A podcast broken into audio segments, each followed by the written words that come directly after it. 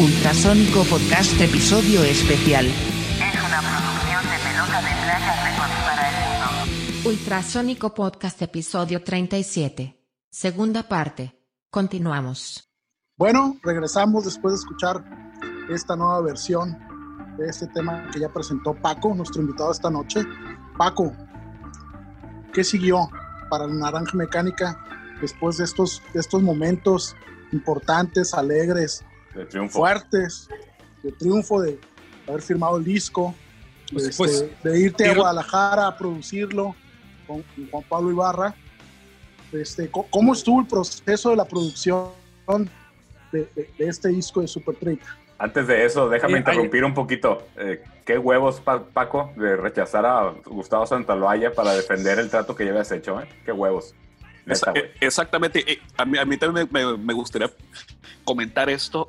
¿Qué parte tan, tan sinaloense y tan culichi, tan de norte, tan honestos con los amigos que les extendieron la mano y, este, y defenderlo, ¿no? Ese punto de decir, oye, pues tenemos a Gustavo Santolaya. No, hicimos un trato de palabra con nuestro compa y lo vamos a respetar. Ese se me hace de unos huevotes, cara. Y, y seguramente Gavito, eh, quién sabe cómo se lo habrás dicho, ¿no? Pero Gavito debe haber dicho, sí, estos vatos son ley, ¿no? Sí. Pues así se no lo dije. Tal cual. Así, bueno, así como se los dije a ustedes, así se lo dije. Este, yo era el único que estaba en la cita, yo fui quien se lo dije. güey. Yo soy responsable de haber dicho que no quería a Gustavo Sandolaya porque yo había hecho un trato con Juan Pablo, porque yo había hecho el trato con Juan Pablo. Mira, es una maldición y una bendición. Yo soy así, cabrón. Hago el trato, así va. Va, va. No, no. Punto, se acabó, güey. No tengo rollos ni detrás ni nada. Es una maldición y una bendición que me acompaña, para unos es una bendición, para otros es una maldición, ¿no? Yo no me encuentro en otra forma, no me reconozco de otra forma. Eh, las, tripas, las agallas, las tripas, yo nomás conozco un tipo de tripa, un tipo de agalla, un tipo de, de verdad. ¿Es o no es? ¿Eres o no eres? ¿No? No hay, no hay más allá, güey, ¿no? No, hay Yo, matices. eh, no me entiendo de otra forma. güey. Así. Correcto. Entonces, bueno, así sucedió. Nos fuimos a hacer el disco, el proceso de componer lo, lo- lo hacíamos, a veces estábamos en el estudio unos, a veces otros. La canción que vamos a presentar después, que es Veneno, la compusimos Juan Pablo y yo, porque nomás Juan Pablo y yo estábamos en el estudio y salió la canción de unos guitarrazos y yo me puse en la cabina y empecé a cantar el trara, trara, trara, persígueme, persígueme, y, eh, cuando me caiga de los cielos. Y la canción salió, la canción ya estaba hecha en el cielo. Nosotros nomás la bajamos y la bajamos en los 3, 4 minutos que dura la canción y la bajamos de principio a fin y así quedó la canción, ¿no? La lluvia ácida, a mí me tocó componerla en mi departamento en la Ciudad de México. eh, en un día lluvioso de la Ciudad de México. eh, se estaba quemando un edificio por allá cerca de mi, cer- cerca de mi departamento, en la del Valle. Eh, yo vivía en dirección, los aviones pasaban enseguida de, de arriba de mi edificio y enfrente del edificio se empezaba a quemar otro, a, a unas cuadras se quemaba y había una torre de humo, ¿no? Negro del edificio que se estaba quemando ahí en Plaza Universidad. Eh, entonces estaba un día lluvioso del atardecer, el, por eso empieza, ¿no? El, agua está cayendo y no ha parado de llover y cuando sopla el viento parece que el cielo se va a romper, ¿no? Eh, y cuando nada significa nada, no vi el principio, no vi el final, eso es un rollo filosófico de que yo no vi el principio de la vida, pero estoy aquí como testigo para ver el final. Eh, y ayúdame a parar la lluvia ácida. En- entre fuego y cenizas veo los aviones despegar. Estaba el incendio y la torre de humo negro y por ahí pasaban los aviones y se perdían. Era como un umbral donde se metía el avión a la torre de humo y yo ya no veía para dónde iban. Entonces, o, o salían o se perdían. Los que iban a aterrizar, los que despegaban, yo veía que pasaban por la torre de humo y yo ya no veía después de la torre de humo. Por eso la frase de los aviones que despegan lento y lejos rumbo del más allá a algún lugar al que yo no sé, ¿no? Al que yo no puedo ver. Y, era, y son dos tonos de la canción, yo la saqué como con dos tonitos nada más con los que monté el pedazo de la parte cantada eh, que yo ni, yo ni soy guitarrista, pero me cuelgo la guitarra, saco dos tonos y, y con eso montaba las armonías y con eso hacía, ya la banda se hacía los arreglos, la banda se hacía los arreglos y el montaje, ¿no? Así Ok. como tal. Bueno, estamos componiendo la, el, el disco Super Trip. En ese momento yo ya estoy casado, eh, estoy esperando que nazca mi bebé. Mi niña nace el 18 de septiembre, que es mañana, de hace 25 años. Eh, nace en el, 1900, en el 1996, el 18 de septiembre, y mi esposa de aquel momento, la mamá de mi hija, estaba en Vallarta y yo en Guadalajara produciendo. Yo me iba, los, yo iba de lunes a viernes al estudio y sábado y domingo me iba a Vallarta para estar con ella por los, en el tiempo antes de que naciera la niña, ¿no? Y es ahí en donde nace la siguiente vida. Yo la, la hicimos la música en el estudio, yo me llevo la música, habíamos rentado una casa y yo estaba en, una, en la parte del comedor y su mamá estaba allá en un, en un sillón, en un sillón, sentada en un sillón, viendo el balcón, viendo la alberca, la playa, lo que fuera, y yo en el, en el, en el comedor con un mini disc, con los audífonos, escribiendo las letras, ¿no? Eh, y, y- y por eso es el pedazo de la canción que dice, estoy sentado en algún sillón, en algún punto de mi imaginación, no me he podido desprender porque no, porque no, habían, no se había desprendido, no había llegado la niña todavía, ¿no? Después nos vemos en algún lugar, si no está vida, pues qué más da, es porque yo entendía que mi hija, yo ya la conocía, iba a nacer, nos íbamos a volver a encontrar en esta vida y de aquí nos vamos a volver a encontrar en otra, bla, bla, bla. La siguiente vida nace por eso, en ese momento, porque eh, era, eran los días en los que ya iban a nacer mi hija. De ahí viene la siguiente vida. Todas las canciones, Cabalgando con la Muerte, que fue la primera canción que escuchamos, es una historia de mis 15 años, ¿no? De, de que yo todas las, no, todos los días caminaba y cruzaba, cruzando el puente hacia mi soledad, ¿no? Dice la canción en algún momento, dice, me persiguen sus voces en la oscuridad, ¿no? Y se ven venir como, como el pasado de- dentro, detrás de un cristal. Y ahí estoy hablando del Diego Portugal y estoy hablando de otros más amigos que fallecieron en aquellos momentos eh, y que yo escuchaba sus voces, yo los veía, ¿no?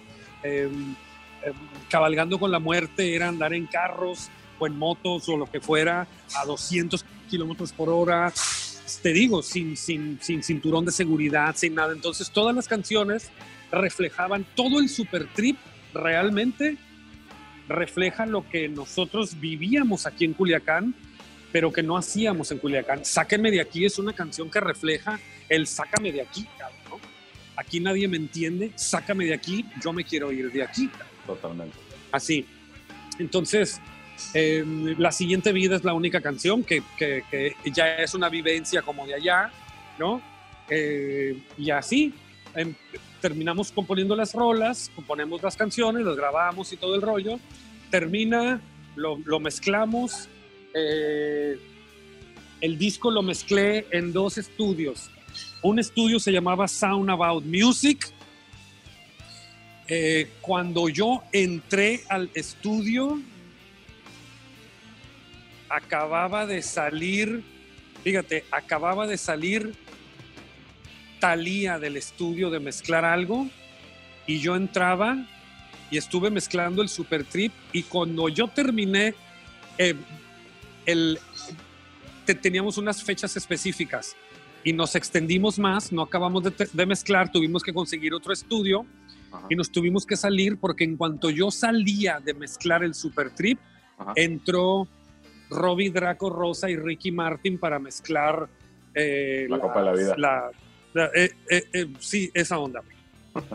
y este y después el, el otro estudio que se consiguió fue el estudio donde se graba y se mezcla Appetite for Destruction de Guns N' Roses. En el mismo estudio grabé Super Trip. Mezclé Super Trip en el mismo dis- en el mismo estudio de Appetite for Destruction de los Guns N' Roses. Órale. todo un rollo, ¿no? Imagínate estar ahí en el, en el, en el mismo estudio, güey. Claro. Muy chingón. Bueno, volvemos a México, se hace el disco, se hace el rollo, se hace el video, se lanza y se lanza en el 97 y ahí realmente ya empieza, ahora sí que eh, casi literalmente la marihuaniza y media, cabrón. Ahí La, ya la vorágine. explotó todo el pinche desmadre. Sí, sí. Totalmente. Fíjate que ahorita que platicas lo de, sobre todo, sobre todo lo de cabalga- cabalgando con la muerte, eh, ahorita que lo acabas de platicar, pues eh, toma un sentido completamente diferente para mí, porque Diego Portugal eh, es un primo de cariño, digamos, o era, o sigue siendo, porque su mamá y mi mamá son prácticamente hermanas, ¿no? No, no de sangre, pero de amistad, ¿no? Entonces esas, esas historias de Culiacán, que eran bien cercanas, este, pues empiezan a tejer los hilos y, y la, la experiencia que pasó en ese momento, pues toma todo el sentido con esta canción que, que nos platicaste, que compusiste, ¿no? Y, y que le das salida. Claro. ¿Eh? Claro, para mí, para mí fue traumático. El, el, el Diego Portugal a mí me regaló el Ride the Lightning de Metallica, güey. Ajá. Sí, yo, Sí. Yo, yo, yo con él empecé a escuchar los Entonces- Kiss. Entonces, güey, eh, se murió a los 15 años de nosotros, fue un shock para todos nosotros, para Así todos es. los amigos fue un shock que se muriera él y el Ricardo Gaitán también, que era muy Así amigo es. mío. Este, fue un shock para nosotros, güey. Entonces siempre me marcó y me dejó muy marcado la muerte del Diego. Eh, eh, y nunca se me olvidó, güey, ¿no? Te digo, cabalgando con Oye, la Paco. muerte es... ¿eh, ¿Qué? Oye, Paco, y por ejemplo, el otro día estábamos aquí revisando las notas para tener un, backup de, de esto y le estaba enseñando a los plebes que en la letra de la siguiente vida, la letra que tienes ahí en, en- en Spotify, hasta el, hasta el fondo de la letra dice en memoria de mi mejor amigo Ulises Isaac Razo, por Is, ¿sí? Como dedicatoria de la siguiente vida. ¿No? Ay, mira. Pues bueno. Yo no te, espérate, yo en, en, en dónde es?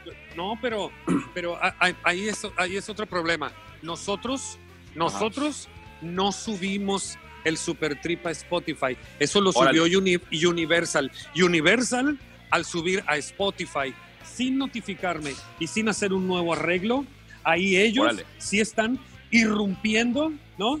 En, un, en, en- en- el contrato, porque el contrato ya se acabó con Naranja Mecánica, ¿no? Ok, ellos ajá. para, para tener, aunque ellos sean dueños de la producción, no tienen derechos para poder seguir distribuyendo ese disco si no vuelven a hacer una, una, una renegociación de contrato con nosotros, pero ahorita ellos, como gigantes que son y abusones que son, ¿no?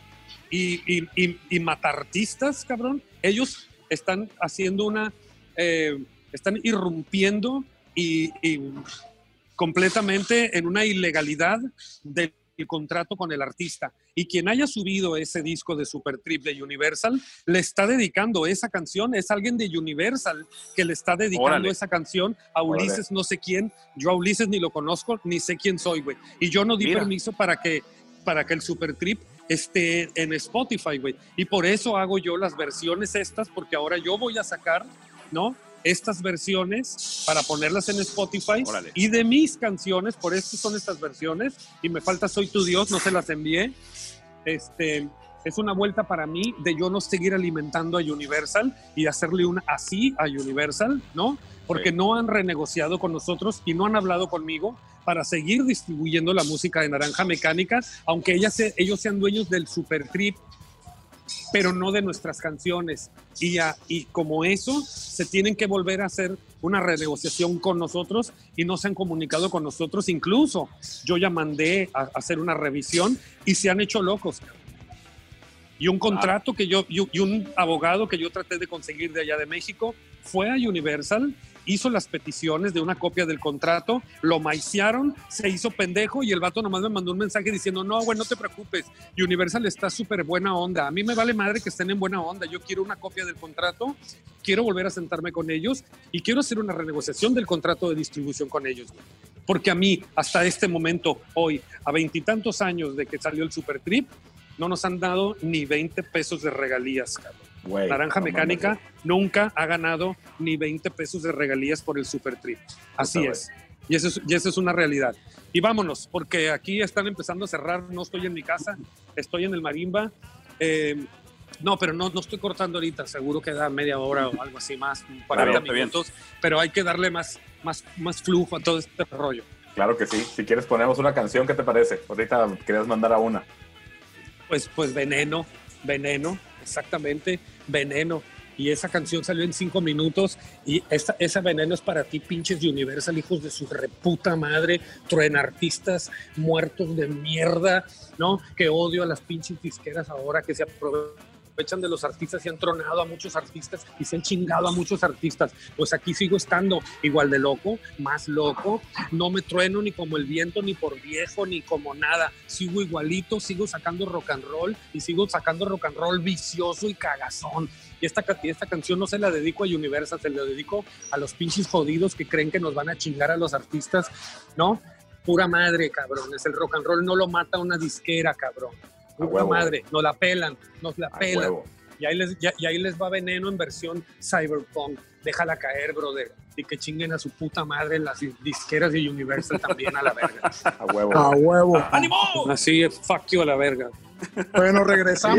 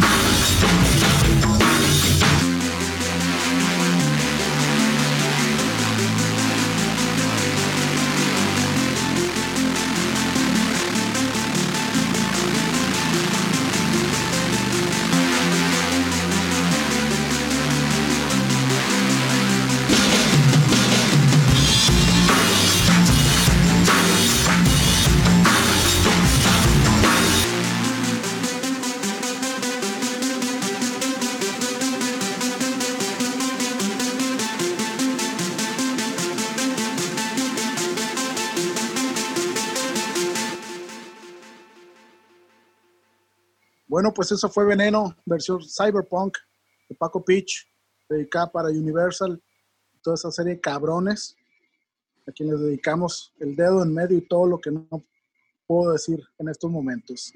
Paco, Fíjate que Dígame. yo tengo bien presente la vez que vinieron a tocar en los festejos de Culiacán hace tantos años como el Super Trip, que estuvieron por ahí en los campos Tecate que, que ya no existen, eh, que en esa canción de Veneno tú cambiaste la letra y dijiste soy violento como el viento porque soy de Culiacán. Y así, Sí. no, así no iba, ¿no? Pero funcionaba. no, no, perfecto, así, güey. no, así no iba, güey. Y, y- y nunca nadie se dio cuenta, güey. Ey, eso, esa frase de soy violento como el viento viene de una canción de José José, cabrón. De una, de una canción de José José que canta, que, que- que can- que canta no sé si con, si con China Easton o con una pinche vieja, que Ajá. así empieza la canción y así dice la frase. Tú que eres violento como el viento, le dice, güey. Y siempre se me grabó y quedó y todo el rollo y quedó ahí, me valió madre. Nunca lo sabe, no, nunca lo ha sabido nadie que, que proviene el violento como el viento, proviene de una canción de José José, güey. Y escuchen, no me acuerdo ahorita qué canción es la rola de José José, pero viene de una canción de José José que hace un dúo con una vieja, güey. Sí, la, le- Este- la letra iba, soy violento como el viento, soy paciente como el mar en el disco, ¿no? Simón. Pero tú en vivo la cantabas, soy paciente, estoy violento como el viento, porque soy de Culiacán, ¿no? Entonces, eh, eh, esa Simón. vez me acuerdo que fue un momentazo ahí en, el- en el show de ustedes, bien, bien- muy bien puesto, ¿no? Y, y que se nos desarmó la batería y todo el desmadre. Sí, y todo, totalmente, sí. pero estuvo muy bueno el show. Sí, sí. Sobre Sí, todo sí, ese, ese momento de ver una, a una banda culichi regresar, este, pues ya con lo que sabíamos, independientemente de los problemas y los sinsabores que, que nos platicas, ¿no? Pero yo creo que eso fue, fie- fue bien significativo, ¿no? Cuando ustedes sacaron su disco en el 97, nosotros nos estábamos armando como Ultrasonic y fue, fue un rollo este, bien significativo para nosotros, ¿no? Chingón, ¿no? Pues chingón. Paco, Adelante. después de, de- regresar de la rola y de, y de platicar tus actitudes con Universal, eh, ¿en qué momento truena la relación? ¿Qué sucede con ustedes? Eh, se, te, se te fue todo a freeze, pero creo que entendí que cuando truena la relación con Universal. Eh, eh, mira, hay, hay, hay, hay muchos mitotes por el internet y, y que le echan la culpa a los Molotov y que le echan la culpa. No, la realidad no.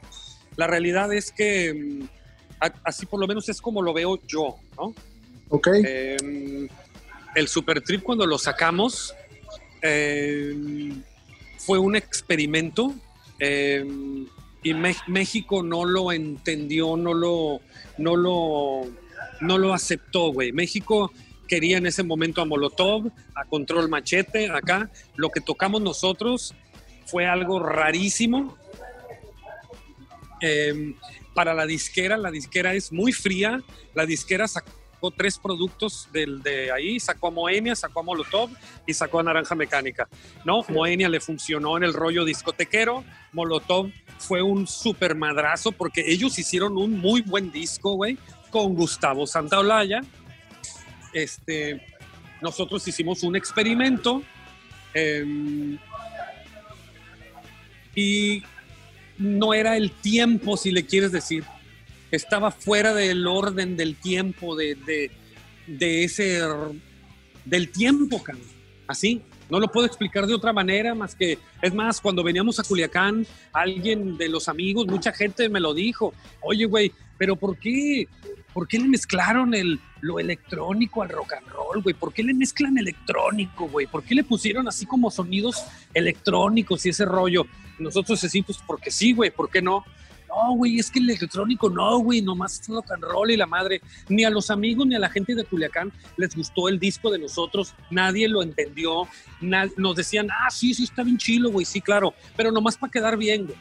Es la realidad de las cosas. Hay gente que se jactó y me lo dijo en la cara, pues está bien chilo el disco, pero la neta a mí se me hace bien chingón Molotov, loco, se me hace más chilo Molotov. Así me lo dijeron en la cara, güey. Así. Desgraciados. Pues así, chingón, güey. Pues qué bueno, cabrón. La disquera, como, como, como una disquera que vende discos, dijo, oye, me funcionó Moenia, me funcionó Molotov, nada, estos ya me vendieron 250 mil, estos 250 mil o 500 mil, ¿no? Naranja Mecánica no ha vendido 15 mil. Ah, no, pues yo agarro y corto presupuesto lo paso a las otras dos bandas, empiezo a, a- a inyectarles más a ellos y a estos, pues que se pongan a hacer el segundo disco, pero a final de cuentas nos metieron al congelador, güey, ¿no? Entonces, no era el tiempo del disco de Naranja Mecánica, ¿no? Hay gente que escucha hoy el disco de Naranja Mecánica y ayer o hoy me dicen, hey, güey, es que está bien chilo, güey, parece que lo grabaron ayer, güey. Hey, güey, es que la música, es que estaba adelantada, es que no sé cuánto. Güey, ya me, que me dicen eso a mí, no es que me cause molestia, pero, pero yo digo, pues sí, güey, pero pues era el 97, güey, ahorita ya no me sirve a mí de nada que me digan eso, ya sabes, o sea, pues qué, cabrón. O sea, gracias, buena onda que tengas esa apreciación, pero, pero el momento fue el 97, no ahorita. Así. Y lo, Claro. mismo, me, y lo mismo me sucede con, con otra música, ¿no? Con, con otras cosas que hayamos hecho, con el proyecto del Strike Any Key When Ready. Eso es un disco de un proyecto que se llama The Switch, que lo hicimos después de Naranja Mecánica, el Faustino, el Apenas y yo, en Vallarta. Cuando, cuando nos salimos de México y nos fuimos a Vallarta y nos fuimos allá a una gira que fuimos a tocar allá para Barcelona y en todo el rollo estuvimos como en el 2005 por allá tocando. Ok, volvemos de allá y yo ya, él apenas se queda ya a vivir en París porque se casa allá y yo ya me regreso, ya no seguimos con ese proyecto y es cuando me pongo a hacer yo el proyecto de Poetas del Exilio, que Poetas del Exilio eran unos poesías y unos temas que yo tenía en letra, pero que no tenía música, pero la, la temática ya no quedaba con el rock and roll que tenía la naranja mecánica. Entonces, Claro. con, Juan, con Juan Pablo Ibarra me dice, oye, pues vamos haciendo otro disco, ¿no? Pero pues con otra temática, más suavecito, ¿no? Más suavecito, onda soft, eh, muy, muy onda Britpop, más, más suave, más acá. ¿Qué, ¿Qué tienes? Le dije, ah, yo tengo cosas ahí, a ver qué onda. E hicimos el disco de Poetas del Exilio. ¿Y, ¿Y a qué voy yo esto? Cuando yo presenté el disco de Poetas del Exilio, se lo voy y se lo llevo a alguien, ¿no? Amigos o gente, y la raza lo recibe y me dice, ah, güey, sí, sí, está chilo, güey. Ey, güey, no, pero la onda de naranja mecánica, güey, estaba bien chila, güey, es tu nombre, es que no mames lo de naranja mecánica. Güey, cuando te presenté lo de naranja mecánica, me decías que molotov, me decías que no sé qué onda, güey. Ahora te presento lo de Poetas del Exilio 10 años después y me dices, no, güey, está chilo, pero es que estaba bien chilo lo de naranja mecánica, güey. Güey, ahorita le enseño a la gente lo de logos, lo que estoy haciendo ahorita, Ajá. ¿no? Y me vuelven a decir ahora lo mismo. Ah, no, sí está chilo, güey. No, pero es que lo de Poetas del Exilio estaba bien chilo, güey. Oh, que la chingada. Ya sabes. Eh, Claro, pero yo ya, ya, ya, ya, cuento con eso, güey. Ya, ya sé que eso es lo que va a suceder o lo que sucede o lo que, ya sabes, no es, eh, ya es parte de, de, como que es parte de mí, güey. Ya, Oye, ya es algo que Paco, viene, que viene sí. conmigo. cabrón. sin dorarte la píldora, ¿no? Cuando recién salió el disco, pues, yo creo que fue- lo compramos rapidito aquí, cuando estuvo, lo compramos en Walmart, güey. Y lo escuchamos como si fuera la Biblia, ¿no? Era bien emocionante escuchar una banda de Culiacán con, con todas estas conexiones en las letras y en las ideas. Y fíjate que esa parte de la electrónica con nosotros sí conectó, conmigo y con el Pato, porque a finales de los noventas, cuando estaba ese affair del rock and roll con la electrónica, nosotros ya estábamos subidos ahí y cuando escuchamos sus discos dijimos, ah, huevo, güey, esto es lo que viene, güey, rock and roll con sonidos electrónicos y le da más power y le da otra textura y la chingada. Sin dorarte la píldora, ¿no? Sí, nosotros sí lo recibimos muy bien, el Pato no me dejará mentir. Fue cuando nos pusimos, oye, güey, ocupamos computadoras, güey, ocupamos empezar a jugar con software, ocupamos a eh, crear estos sonidos que escuchamos de ustedes, ¿no? Igual con... con- Nosotros, Ajá. No, no, no. Dime, nosotros lo hicimos, te voy a decir por qué, porque cuando estábamos grabando el disco de Naranja Mecánica, ya no escuchábamos rock, yo escuchaba Prodigy, güey. Claro, güey. Y escuchaba, y escuchaba a los Chemical Brothers, a Prodigy, a los Daft Punk, a todo este rollo. Claro. Entonces yo ya no escuchaba rock and roll, yo escuchaba lo electrónico, ya sabes. Y de, en el 89 se hace el, el Pretty Hate Machine de Nine Inch Nails, Totalmente. que yo lo conocí en el 90 y a mí me voló el cerebro y yo escuchaba Ministry, un disco que se llamaba The Mind is a Terrible Thing to Taste A huevo. y a mí me volaba el cerebro Ministry, Nine Inch Nails y ya conocía a Nit Sereb, ya conocía a los Front 242, ya traíamos toda esa influencia. Entonces, pues para nosotros era como que muy normal mezclarlo con el electrónico, aunque tocáramos rock. em, y hacía, hacía gente, había gente que se les hacía raro. A mí no se me hacía raro, güey. Para nada, ¿no?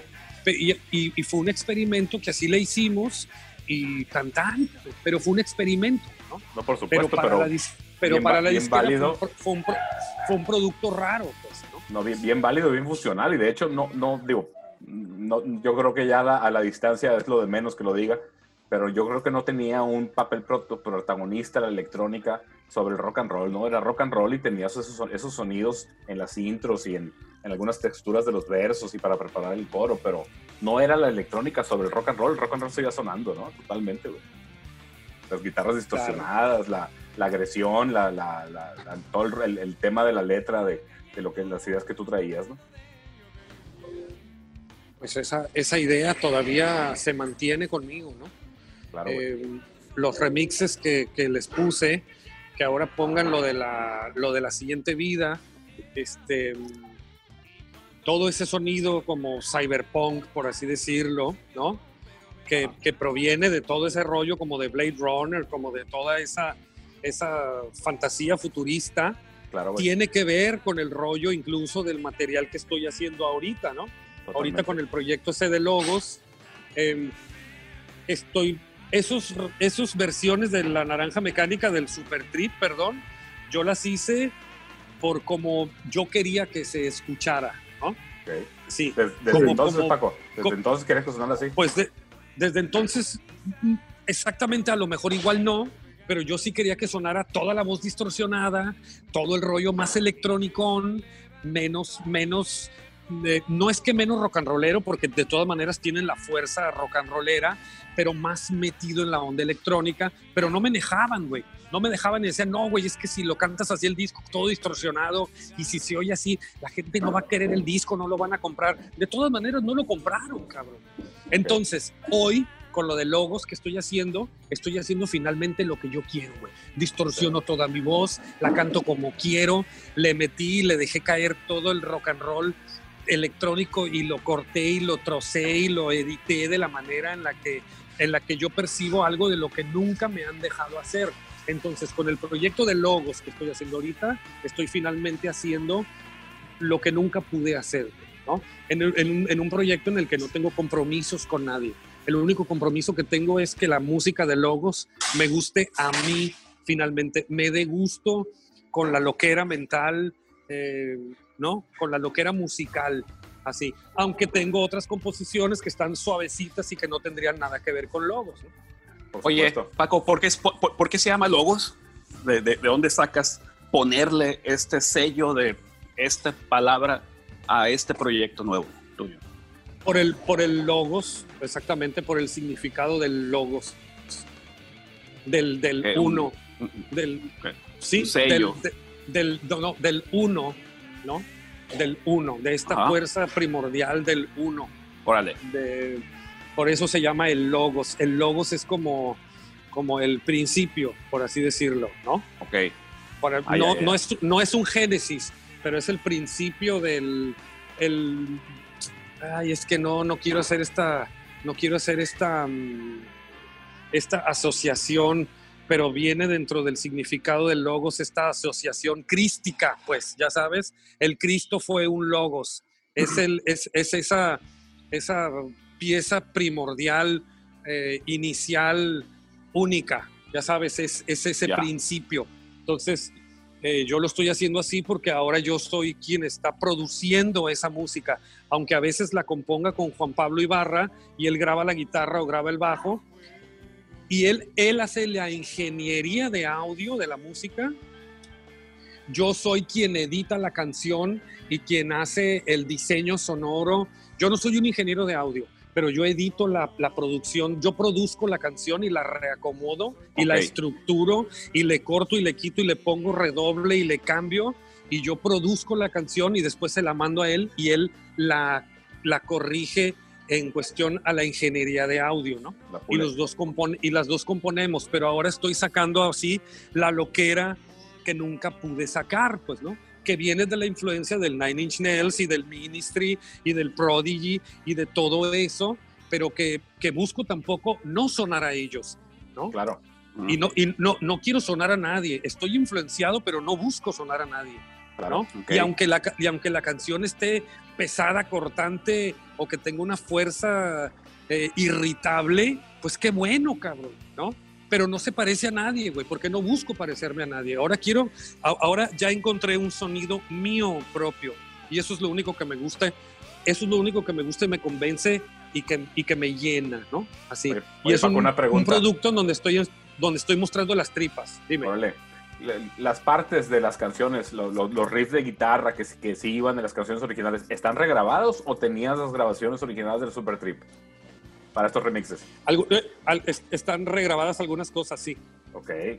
Mucho, me- me- la me- mayoría de todo, todo, muchas cosas están revueltas a hacer y yo quité bajos, quité todo, quité líneas, todo, güey. Volví a grabar algunas cosas de voz, todo, así es toda una reedición eh, Ok, Porque hay, nueva. hay- hay cosas que sí suenan muy, muy al Super Trip, pero pues de alguna forma yo estaba enterado de que no tenían ustedes el, el- el producto, digamos, ¿no? O, o el, o el multitrack de aquellas grabaciones como para manipularlas, ¿no? Pero suenan, suenan Yo- muy, muy parecidos. yo tengo, ¿no?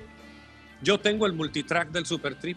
Órale. Yo, me lo, yo, yo me lo llevé en las cintas originales cuando me estuve viviendo allá en Nueva York y allá lo metí a un estudio y lo pasé de las cintas originales a archivos de, de Logic Audio y de Pro Tools y yo tengo el Super Trip en Logic Audio y de Pro Tools, pero yo no tengo derecho Ajá. para sacar ese Super Trip porque esas grabaciones las pagó Universal, pero yo de ahí volví a montar con teclados y con producción, volví a montar una versión mía de la canción en donde le quité todo esta virtuosismo al super, al super trip, todos los, los super riffs y todos los redobles y todo el relajo y dejé la base armónica de la canción. Me fui a bajos de una sola nota, volví a meter todos los arreglos de, de teclados, volví a cantar muchísimas de las partes, otros arreglos corales, y hice otra cosa, otra versión completamente en Sí, las sí, versiones estas del en estas versiones del cyberpunk. Sí, sí se nota, Pues pero es te digo, que- al- había algunas partes que yo pensaba que, que las habías tomado de ahí. Adelante, yo sí. Paco, entonces es este material que, que has estado compartiendo con nosotros en forma por demás generosa, eh, podemos decir que es finalmente después de todos estos años eh, la libertad creativa que hoy tienes de hacer con este, con este material lo que quisiste hacer hace veintitantos años. Es la emancipación del Paco Picho. Excelente. Toda madre. Digo, porque hay, que aclarar una cosa. Una cosa es la parte musical de Paco Pitch y hay otras facetas. Está la faceta del artista plástico con varias exposiciones y trabajos. Está la faceta del- de, la parte cineasta. Hay muchas facetas creativas en ti, pero me, me gusta escuchar lo, lo que estás mencionando en el sentido de que hay una libertad ahora para emanciparte, para hacer lo que quieres, para sacar el sonido que traes en tu cabeza, con todo lo que viene atrás y con todo lo que traes desde adentro. Que finalmente estás eh, generando un contenido que primero te tiene que satisfacer a ti, como debe ser en cualquier proceso creativo, y después quien lo escuche, pues ya decidirá si le gusta o no le gusta la opinión que le genere. Sí, ahora como te digo, con lo de logos, eh, no le, he mostrado canciones a, varios amigos, aquí tengo uno enseguida de mí, pero le he mostrado canciones a otros amigos, ¿no? O a otra gente o gentes que conozco. Eh, y hay unos que me dicen, les gusta, pero en ellos, ¿no? Confío en, el gusto musical que tienen, ya sabes, y de ahí me, me retroalimento. Y hay otros que yo sé que a ellos les gusta, digamos, Mon Laferte, y cuando les pongo yo estas canciones y les los veo como tuercen la cara y cómo hacen caras chuecas, y yo digo, ah, bien, estoy en lo correcto, cabrón. Si no le gustó este cabrón, estoy haciendo lo correcto, ¿no?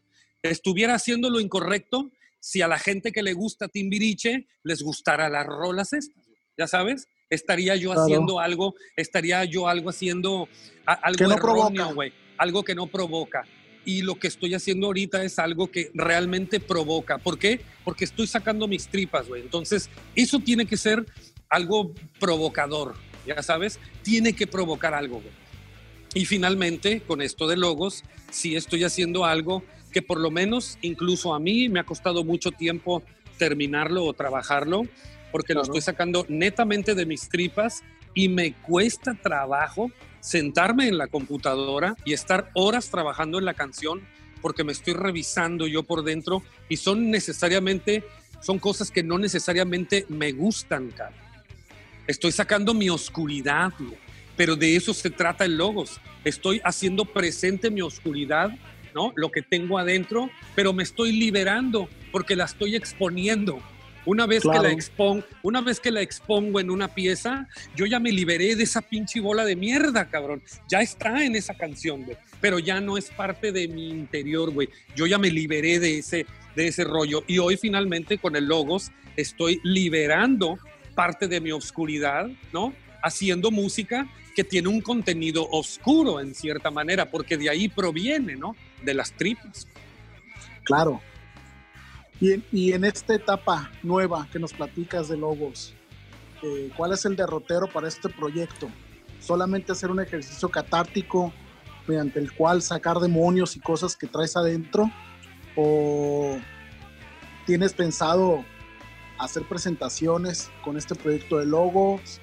¿O solamente generar contenido, grabar, sacar cosas y seguir avanzando?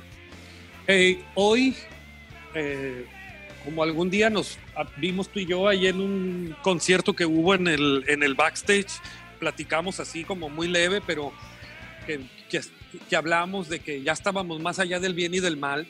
Ahorita con el Logos, y yo creo que un problema de lo de Naranja Mecánica o lo de The Switch o lo de Poetas del Exilio fue que siempre que hacíamos proyectos teníamos grandes expectativas. Y cuando esas grandes expectativas no se cumplían o, se modificaban o no llegaban a suceder, todo mundo se agüitaba, todo mundo perdía la- la- las, las ganas, la fuerza. Entonces, he tratado de trabajar ahora fuera de las expectativas. Mi única expectativa que tengo es terminar el material y poderlo dar a conocer como yo lo quiero dar a conocer. Si después de eso sucede que alguien dice, oye, vengan al festivalito este a tocar o toquen aquí, toquen acá y empiezan a suceder invitaciones para salir a tocar, lo monto y lo toco. Si sucede algo más, continúo con algo más. Fuera de ahí, no tengo ahorita expectativas más que terminar de, de esculcarme, de sacar lo, lo oscuro, de poder eh, procesarlo, eh, de, de poder eh, imprimirlo, ¿no? Como quien dice, y sacarlo de mí. Esa es la mayor expectativa, lograr la pieza de arte. Una vez que la pieza de arte esté eh, completa y expuesta, ya de ahí ya no me pertenece, ya no es mi responsabilidad, más que la presentación en vivo, sí se da la oportunidad que aparezcan las invitaciones para tocar en vivo, que valgan la pena y todo el rollo. Y si se puede dar, sí, las montaré en vivo y tengo... Mi cabeza da muchas vueltas y tengo pensado un show específico y tengo unas máquinas análogas para producir video y bien locochón y tengo todo un rollo. Sí, sí, o sea, sí lo, sí lo puedo hacer, ¿no? Pero, pero no tengo ahorita expectativas más que acabar la pieza. pues vamos mandando, ¿no? A logos que lo escuchen las personas que están acompañándonos en el podcast. ¿Qué te parece? Pues, Simón, vamos. Esto es, esto es, esto es Logos. Eh, la canción se llama Lotus, de un álbum que se llama, eh, ya le tengo nombre, yo creo que así se va a quedar, se va a llamar Non Ordo, ¿no? Sin, sin orden, o Sin no orden. orden. Simón, así. Perfecto. Pues vamos a escuchar, regresamos.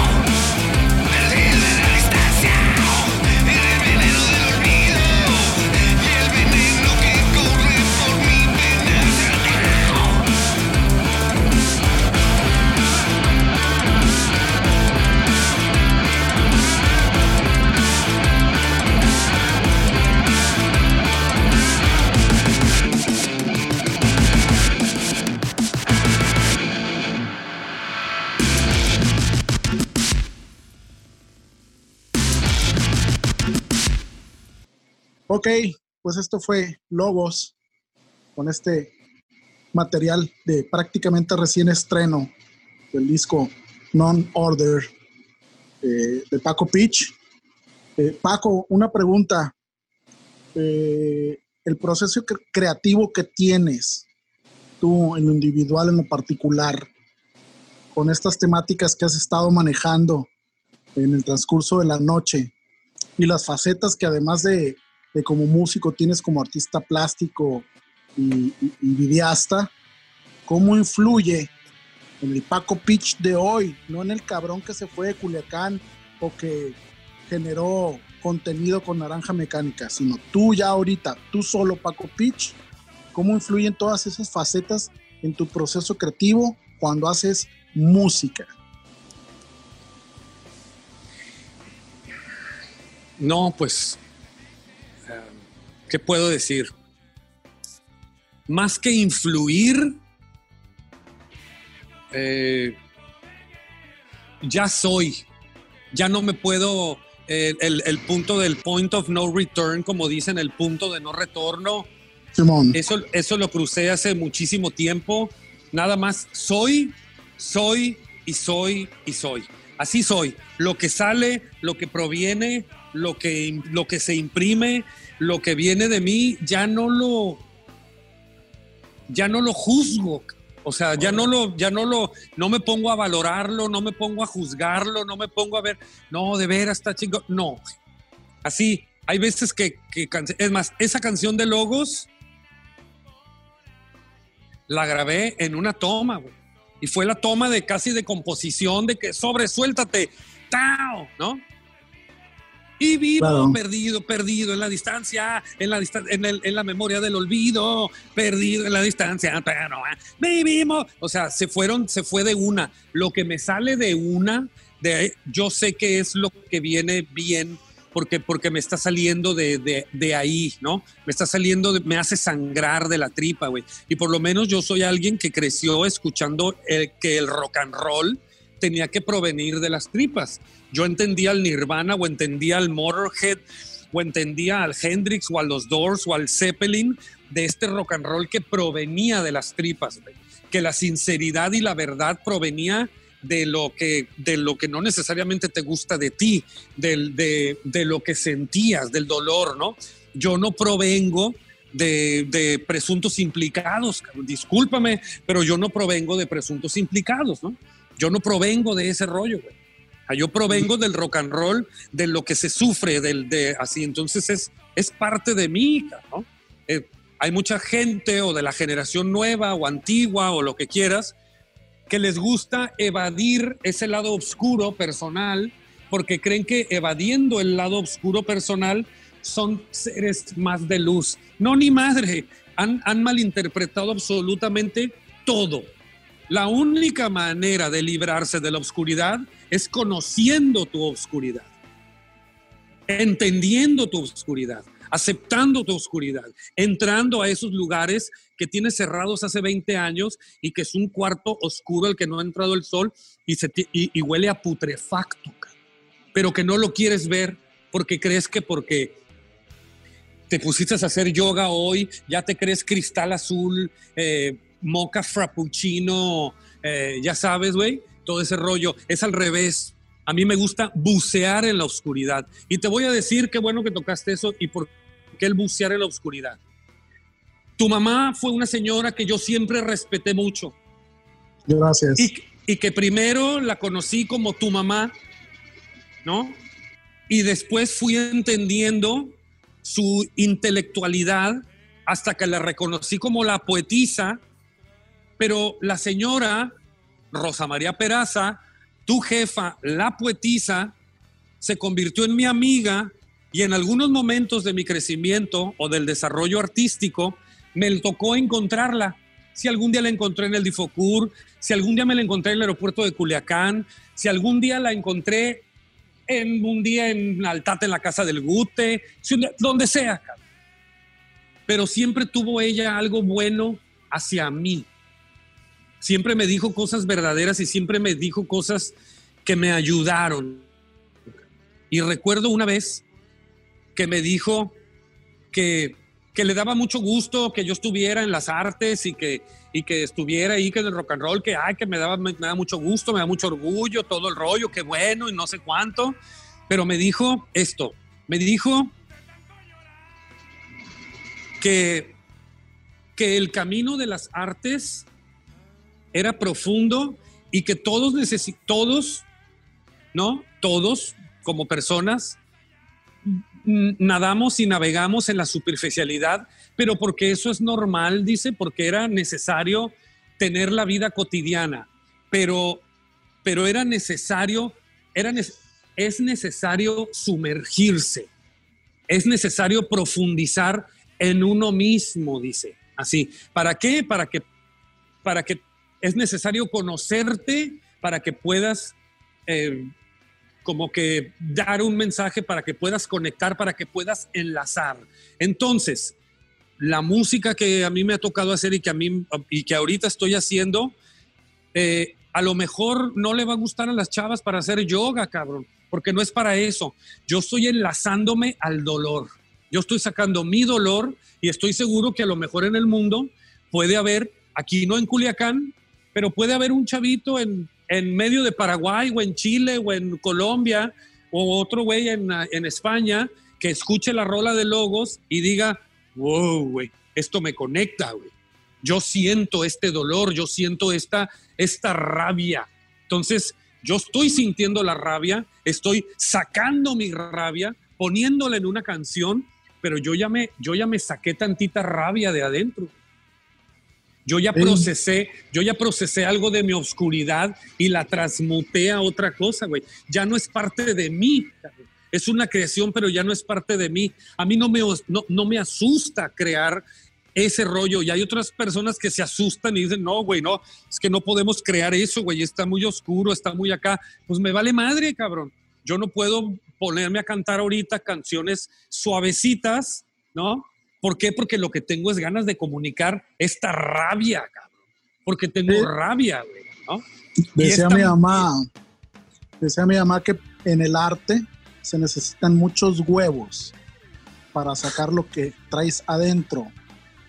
Así es. Y lo que traes adentro puede ser oscuro, puede ser luminoso, pero el hecho de sacarlo implica un chingo de huevos. Y no todos Pues así. pueden porque les da miedo. Les da miedo, les da vergüenza, no les gusta observarse. eh, sí, se tienen miedo a ellos mismos o se tienen miedo al que dirán, tienen miedo a, romper ese paradigma, ese, disfraz, ¿no? Esa persona que han creado de ellos mismos, que es a lo que, que es volviendo a la pregunta que hiciste, ¿cómo te inspiras tú de todo este tipo de rollos con la persona que eres hoy para el proceso de composición? Bueno, el Paco Pitch también es un disfraz, es una, es una escultura que yo he hecho de mí mismo, ¿no? Y que la he hecho con mi participación en las otras disciplinas, como sea las exposiciones de arte, eh, las exposiciones también de foto, si escribo una novela, si me he querido poner a hacer este rollo del cine con el Fran Romero, em, pero mi base sigue siendo, eh, el rock and roll sigue, sigue siendo mi instrumento, mi bisturí, ¿no? Y, Sí. mi, y, mi, y mi microscopio, mi microscopio para verme y mi bisturí para poder diseccionarme, ¿no? Y, y- y saber qué, qué partes son, son mis partes. Es un instrumento para mí de búsqueda, de encontrarme así, raw, rudo y, y vicioso como se, pueda, como se pueda ver, ¿no? Y me puedo explorar en las demás artes ya con, con más suavidad, por así decirlo. Puedo explorar con más suavidad. Estoy más tranquilo, ¿no? Por, por eso mismo, porque me, porque, porque me sigo escarbando, me sigo esculcando. ¿sí? es un Entonces- proceso que no termina hasta que te mueres. Es, exactamente. Entonces, el, el, el, el rollo de, de ahorita de esta música que la traigo así fuerte es porque siempre quise hacer un disco que sonara fuerte, pero con quienes hacía bandas me decían, no, güey, es que no, güey, está muy, está muy venenoso eso, está muy salido, güey. No, está muy enferma la rola esa, güey. No, eso yo no quiero tocar. Pues me vale madre que tú no lo quieras tocar. Ahora lo voy a tocar yo, cabrón. Y quienes, con los quien haga la banda y les diga, hey, le brincas, que esos que le van a brincar me digan, güey, a mí me gusta y yo quiero tocar eso. Estoy convencido, yo quiero sacar la malilla y yo quiero tocar esas rolas. No, no voy a invitar a nadie que esté semi convencido o que quiera aquí hacerla de popero, porque no se trata de eso. Para eso podré hacer otras, otra bola de canciones diferentes, bonitas y, y- y suaves y todo el rollo. O sea, y las estoy haciendo con el apenas y otro amigo en, en Francia, ¿no? Tengo otro proyecto que estoy empezando a trabajar con ellos, pero ya sacar todo esto rudo es algo que nunca lo había podido sacar, cabrón. Entonces, esto me está liberando a mí de una carga emocional para poder yo enfocarme quizás en sacar lo más suave y lo más delicado. cabrón. Pues qué chingón que está saliendo. Totalmente. Pues me, pues me está costando mucho y me cuesta mucho tiempo. No, y te va a costar un O sea- huevo, pero lo importante es que está saliendo. Así es. Y que me, salga. me ha cos- me ha costado y me ha costado mucho y hay veces que meses no, he, no le he dado a las canciones. En un día me encontré al Miguel Sánchez y, y le platiqué y me dijo Miguel Sánchez, no, güey, dale, güey, porfa, dale, saca, yo sé que duele. Y le dije, güey, es que me cuesta trabajo sentarme en la compu, abrir el Logic y empezar a escuchar toda la pinche tiniebla porque me estoy viendo por dentro sangro, cabrón, le dije, sangro. No aguanto la rola una hora, dos horas para estarle dando porque me empieza a doler, porque es parte de mí, me estoy enfrentando a mí mismo. Pero esa es mi catarsis, güey. Eso, eso es exactamente a lo, que, a lo que voy. Entonces, si para mí es verdadero y a mí me enfrenta, sé que al final a lo mejor no va a ser el Hysteria de Def Leppard, mucho menos, cabrón, ¿no? Pero a lo mejor puede haber cuatro changos en el mundo, en otras partes del mundo, porque aquí en Culiacán no creo, ni en México, porque nadie, porque aquí no, no se vale, ¿no? Pero puede ser que en otras partes alguien diga, hey, a mí me gusta eso. Hey, a mí me conecta el dolor de este cabrón. Hey, güey, neta dijo lo que dijo este güey. Órale, cabrón, ¿no? A mí me, yo siento algo parecido, ¿no? Yo me identifico con algo parecido, cabrón. Y a lo mejor no van a ser güeyes de 40 o de 35, a lo mejor van a ser morros de 22 años, Totalmente. o de 18, o de o rucos. Rucos de Por 50 rucos. como yo. No lo sé, cabrón. Fíjate que. Jóvenes, jóvenes de 50 como tú, yo sé. Oye, pero fí- fíjate que eso es lo mismo que sucedió cuando, pues con, con- con la música que escuchamos cuando éramos adolescentes, ¿no? Eso fue lo mismo, por ejemplo, ahorita que platicas de esta parte Ay. oscura, de esta parte de dolor, es lo Ahí mismo que le diste sucedió el clavo. cuando, cuando, cuando, cuando escuchamos, no sé si tú, pues, pero cuando yo escuché la primera vez The Cure, yo vivía en Los Mochis, yo no tenía cablevisión en la casa, pero la primera vez que escuché fue, fue, fue, fue un- un- una explosión en mi cabeza de, güey, hay alguien igual de triste que yo como adolescente, pero que igual era Ro- Robert Smith de treinta y tantos años, pues sí, era como de la música de Robert Smith en, en, en Inglaterra, con esta tristeza, con esta oscuridad, conectando con un morro de 15 años, de 14 años, en los mochis, ¿no? Esa es la parte que, que- que estás platicando, ¿no? Que en algún momento dado vas a terminar conectando tu música. Pues, oye, ¿qué crees que para ti significa o para mí significó poner el Kilemol, Motor Bread, Voices and Throwing Mirrors, Another Sleepless Nights? They Sí. come to take your life. Los pinches de Mm. Four Horsemen y la madre. Uh, Güey, me incendiaba por dentro, güey. ¿Sí? ¿Qué, qué, qué- qué pasaba conmigo cuando escuchaba Charlotte de Harlot de Iron Maiden, güey? ¿Qué pasaba conmigo cuando escuchaba Terrible Lie de Nine Inch Nails, güey? Ya sabes, me incendiaba por dentro, cabrón. Alguien estaba cantando la, la, la, la, todo esto que yo sentía. Bueno, hoy yo estoy cantando lo que traigo en las tripas, mi sangre, mi dolor, mis vivencias, eh, mis errores o mis oscuridades, cosas que, que, que- que ni yo me había dado cuenta, lo mejor que yo traía. Entonces es un autoexamen, ¿no? Que a final de cuentas me va a liberar de ello, cabrón. Me va a liberar, güey, ¿no? Como me he liberado de muchas, como me he liberado de muchas cosas en mi vida. He tenido un camino, un camino enlodado del cual no me siento a veces orgulloso, ¿no? Pero me siento orgulloso de haber seguido adelante de ese camino, cabrón. Y eso sí lo Simón. puedo decir así de frente a la cámara y todo, ¿no? Tuve una etapa, como le dije al Yossi, que, oye, si podemos platicar, yo fui un pinche hiperputo drogadicto, cabrón. Me metí lo que no se metieron 25 cabrones juntos, güey. No me voy a poner a hablar ahorita de cantidades, güey. Pero quienes me conocen saben perfectamente de lo que estoy hablando y de las magnitudes de lo que estoy hablando. Si no nos morimos es porque, porque o Dios es grande o le debemos todavía muchas cosas a la vida porque no quiso que me muriera porque una de las intenciones era morirnos a la chingada. Entonces, pero no estoy orgulloso de haber pasado por ese camino, güey. No, estoy orgulloso de, de- no, no estoy orgulloso de haber sido, estoy orgulloso de haber salido, de haber procesado eso, de estar hoy aquí de- y de entenderlo, cabrón. ¿No? Claro, claro. Hoy, hoy este año, y voy a platicar algo personal, este año falleció mi papá, mi papá falleció en, en febrero, cabrón.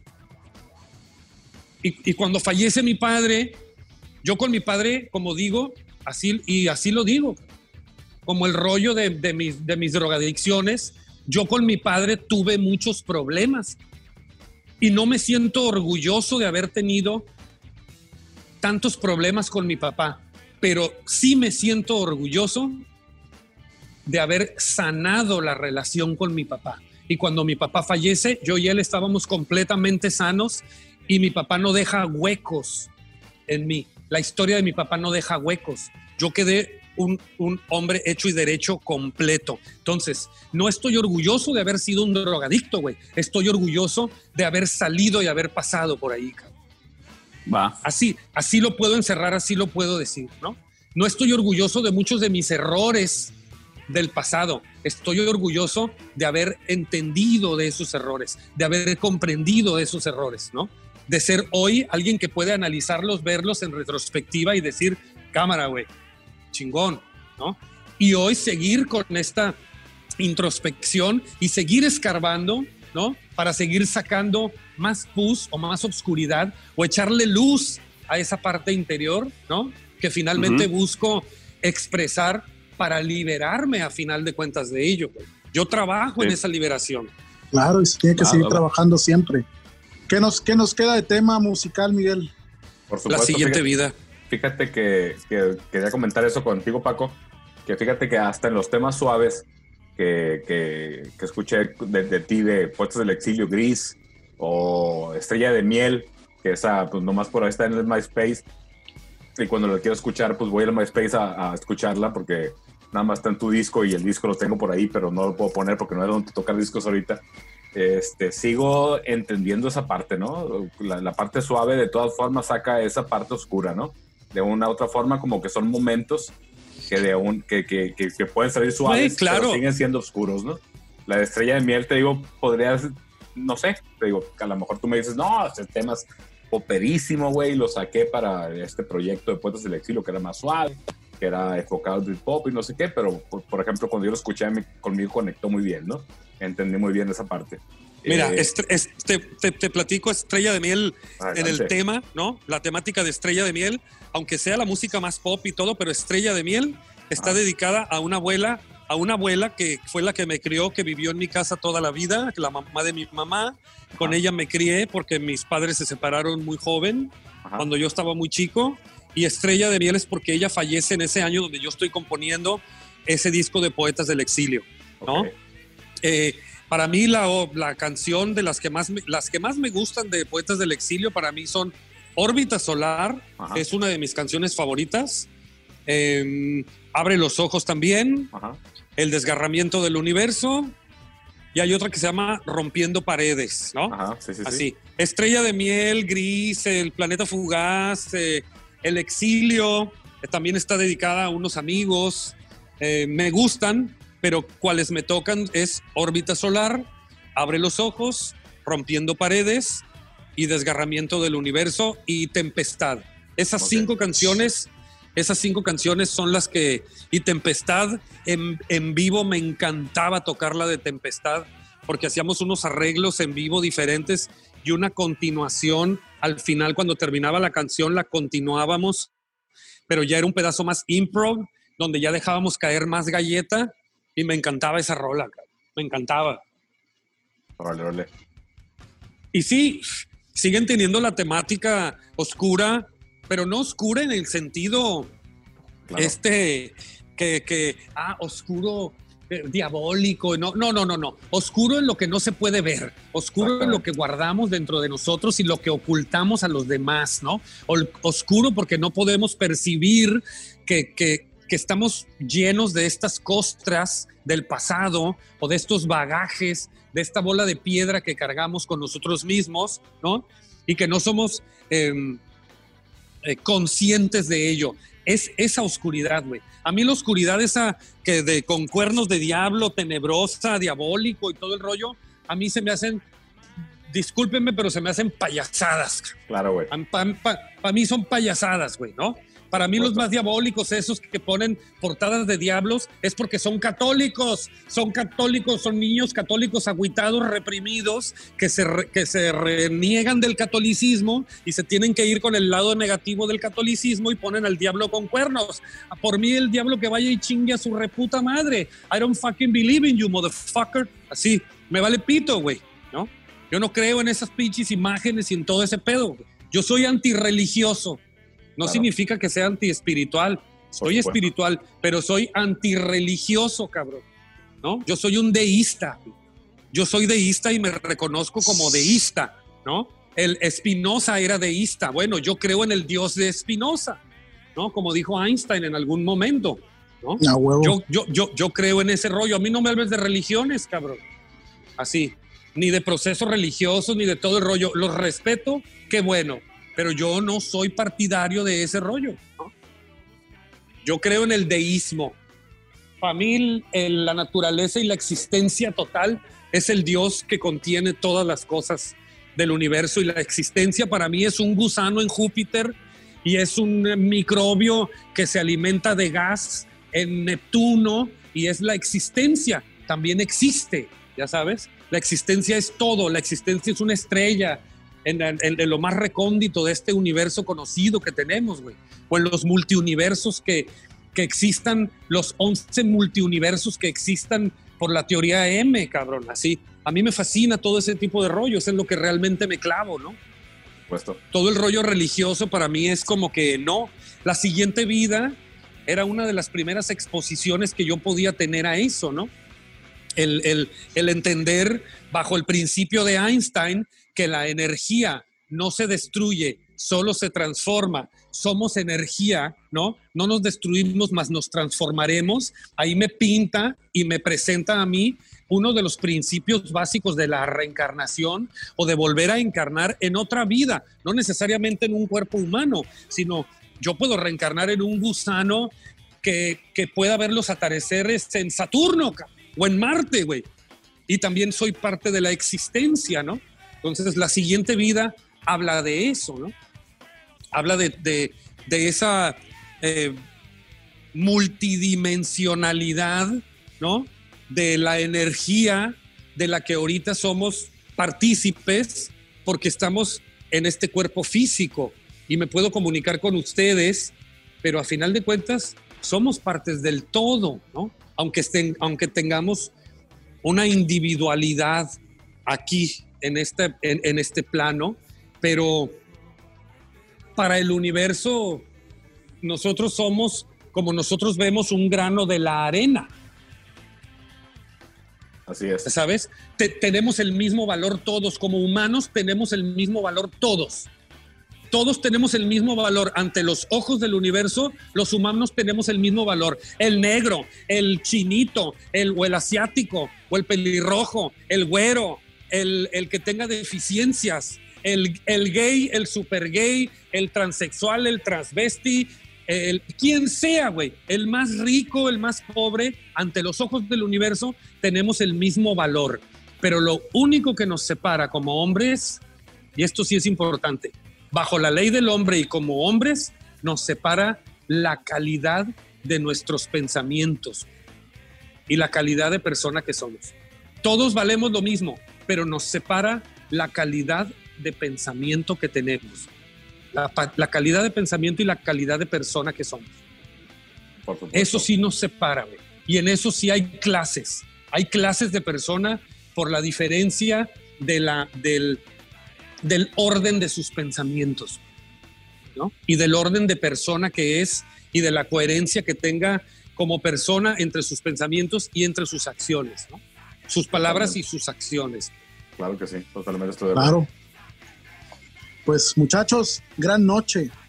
Gran noche con Paco Pitch en el Ultrasónico Podcast. Paco, chingoncísimo noche. tenerte invitado.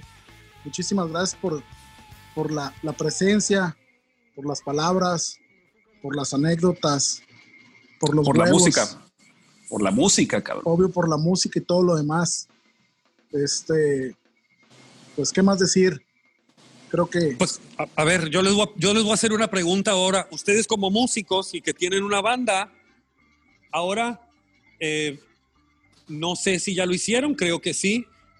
Platíquenme aquí, ustedes, denme cada uno de ustedes un review de las canciones que acaban de escuchar, de los remixes de la naranja mecánica, de esos remixes, a dónde los llevan, qué les dieron, qué les, qué, qué les muestra en comparación al trabajo original, a ese trabajo, qué, qué les, qué les dio. Quiero, quiero saber. Yo empiezo, yo Bueno. empiezo. Com- Adelante, como músicos, porque se los estoy Claro. preguntando como, como músicos, no necesariamente como un público, no, se los estoy preguntando Sí. como, como músicos. Claro. Sí, como músicos, te puedo platicar que, por ejemplo, eh, hace unos eh, 10, 15 años, el Miguel y yo, eh, tocando igual con el ultrasónico, hicimos un proyecto alterno que se llama eh, Control Remoto. Y de Control Remoto hicimos una, una serie de ejercicios de música electrónica en donde hicimos algo muy parecido a lo que, a lo, a lo que comentas. Hacíamos música en un programa que se llama Revere y Reason, Simón. y hacíamos tracks y, y, no- y- y nos los mandábamos por, por correo electrónico. Entonces yo le mandaba el archivo a Miguel, Miguel le metía su onda, me lo regresaba, yo le cambiaba cosas y decíamos, ahí está la rola. Y, este, pero al final de cuentas, el, eh, mi punto a lo que voy es de esta deconstrucción de la música, de un tema en donde nosotros, cada quien cortaba y partía y decía, no, no, no, ¿sabes qué? Se me hace que lo voy a cortar y lo voy a hacer como creo que debe de ser. A mí se me hace que estos tracks que traes es precisamente eso, ¿no? Es decir, ¿sabes qué? Sí, la rola está padre, pero para mí debe de sonar así. Y ahora con lo, con lo que dices de tu independencia, tu este, musical, es precisamente eso, ¿no? O sea, ya no es, sí es, es como la percibías o cómo te hubiera gustado. Evidentemente, en los noventas no tenías estas herramientas. Ahora que ya las tienes, pues ya puedes hacer con ello lo que tú quieras, ¿no? Entonces, finalmente estamos escuchando la, la, la, la versión del director Scott de la música que tú pensaste, pues, que debería de ser o que hubiera sucedido, pues, pero que probablemente en los noventas no hubieras podido, pues. Ahora que Exacto. lo puedes hacer, tienes exactamente el tiempo y la atención para dedicarle y decir, esto era, esto era precisamente a donde yo quería llegar. Lamentablemente no lo pude, no lo pude hacer en los noventas, pero mira, todavía hay vida por delante y aquí te lo estoy mostrando. Esa es la parte que eh, eh, eh, le- le- les platicaba a los players el, el- el martes, ¿no? Que estaba escuchando los tracks y este, es increíble, ¿no? Porque porque sí son otras versiones, sí son otras versiones más rudas, sí son otras versiones más ministry, sí son otras versiones más, más Dos Brothers, sí son otras versiones de esa electrónica de los noventas, pero traídas a, a- a hoy, pues, ¿sí? Es- eso es lo que me pareció a mí, ¿sí? Como, y- Sí. y, y como músico. el, el sonido que utilicé ahí, realmente ese, yo lo empecé a hacer, ¿eh? Después me di cuenta que era cyberpunk cuando se lo enseñé a unos chavitos de la nueva generación a la raza del, de ahí del hall, que eran los From Alaska, los de Bastar, Simón. todos esos que son, son compas míos. Yo me junto con toda la nueva generación, esa locochona, se los enseñé y los morros voltearon y dijeron, hey, güey, está bien perro, se escucha bien cyberpunk, Simón. bien, bien synthwave, bien synthwave o bien vaporwave. Y yo dije, órale, yo intenté hacer nada más, el menos es más, le voy a quitar todo lo exceso al super trip y me voy a ir a la base, ¿no? Claro. Me, me- me voy a ir a la base y al fundamento de la canción y hacer algo muy, muy base. Ahora, ese sonido yo lo hice para que combinara con el sonido de logos que tuviera algo que ver. ¿Por qué? Porque como me preguntó yo si en algún momento hay manera de, de mostrarlo y de ponerlo, yo quiero tocar la música de logos y voy a pasar para tocar en vivo estos remixes de, de estas versiones de la naranja mecánica. Hey, voy a hacer una, voy a remarcar algo, voy a recalcar algo aquí, sin querer eh, eh, mm, sin, sin querer, eh, ¿cómo, Sí, cómo se dice? Totalmente, claro. No, no, no, sin, sin, sin querer um, igualarme o, o parecerme o, o- o calificarme como. No, pero ustedes saben que Roger Waters presenta su versión de The Wall. No me estoy comparando con Roger Waters, güey. No tengo. Roger Waters es Godzilla y yo soy un- una hormiga, güey. No, no, no, no me estoy comparando con él. Pero así como Roger Waters presenta su versión de The Wall, yo quiero presentar mi versión del Super Trip, es esto. Y lo quiero presentar en el mismo show, si lo se llega a hacer, con el de Logos. Esta música de Logos combina con esta música, van dentro del mismo rollo, ahí les va y a- así. Entonces, si se llega a hacer algún concierto en vivo, voy a tocar estas canciones de, voy a repasar el Super Trip y voy a tocar lo de Logos, ¿no? Esa es una de las intenciones que podría decir expectativa, pero que, que, que, que, que si se da, pues qué chingón. Si no, pues no se dio, pero ahí está el material, ¿no? Claro. José, Ok. decías. No, pues mi, mi impresión de los tracks es, es parte de, desde otro punto de vista, Paco. Eh, hablando como músico, y yo siempre me he considerado un muy mal músico, por cierto, eh, te voy a hablar desde mi propio proceso. Mi propio proceso tiene que ver mucho con la libertad con la que yo quiero hacer las cosas. Si no me siento libre, no puedo tocar si no me identifico con esa parte, no me va a salir nada. Y escuchando tus tracks, yo noto una libertad muy cabrón en el sentido de que hay una profundidad en, estos, en estas versiones, en estos temas, que si bien son remixes que vienen de rolas grabadas hace ya varios años, están generando algo nuevo provocan algo nuevo.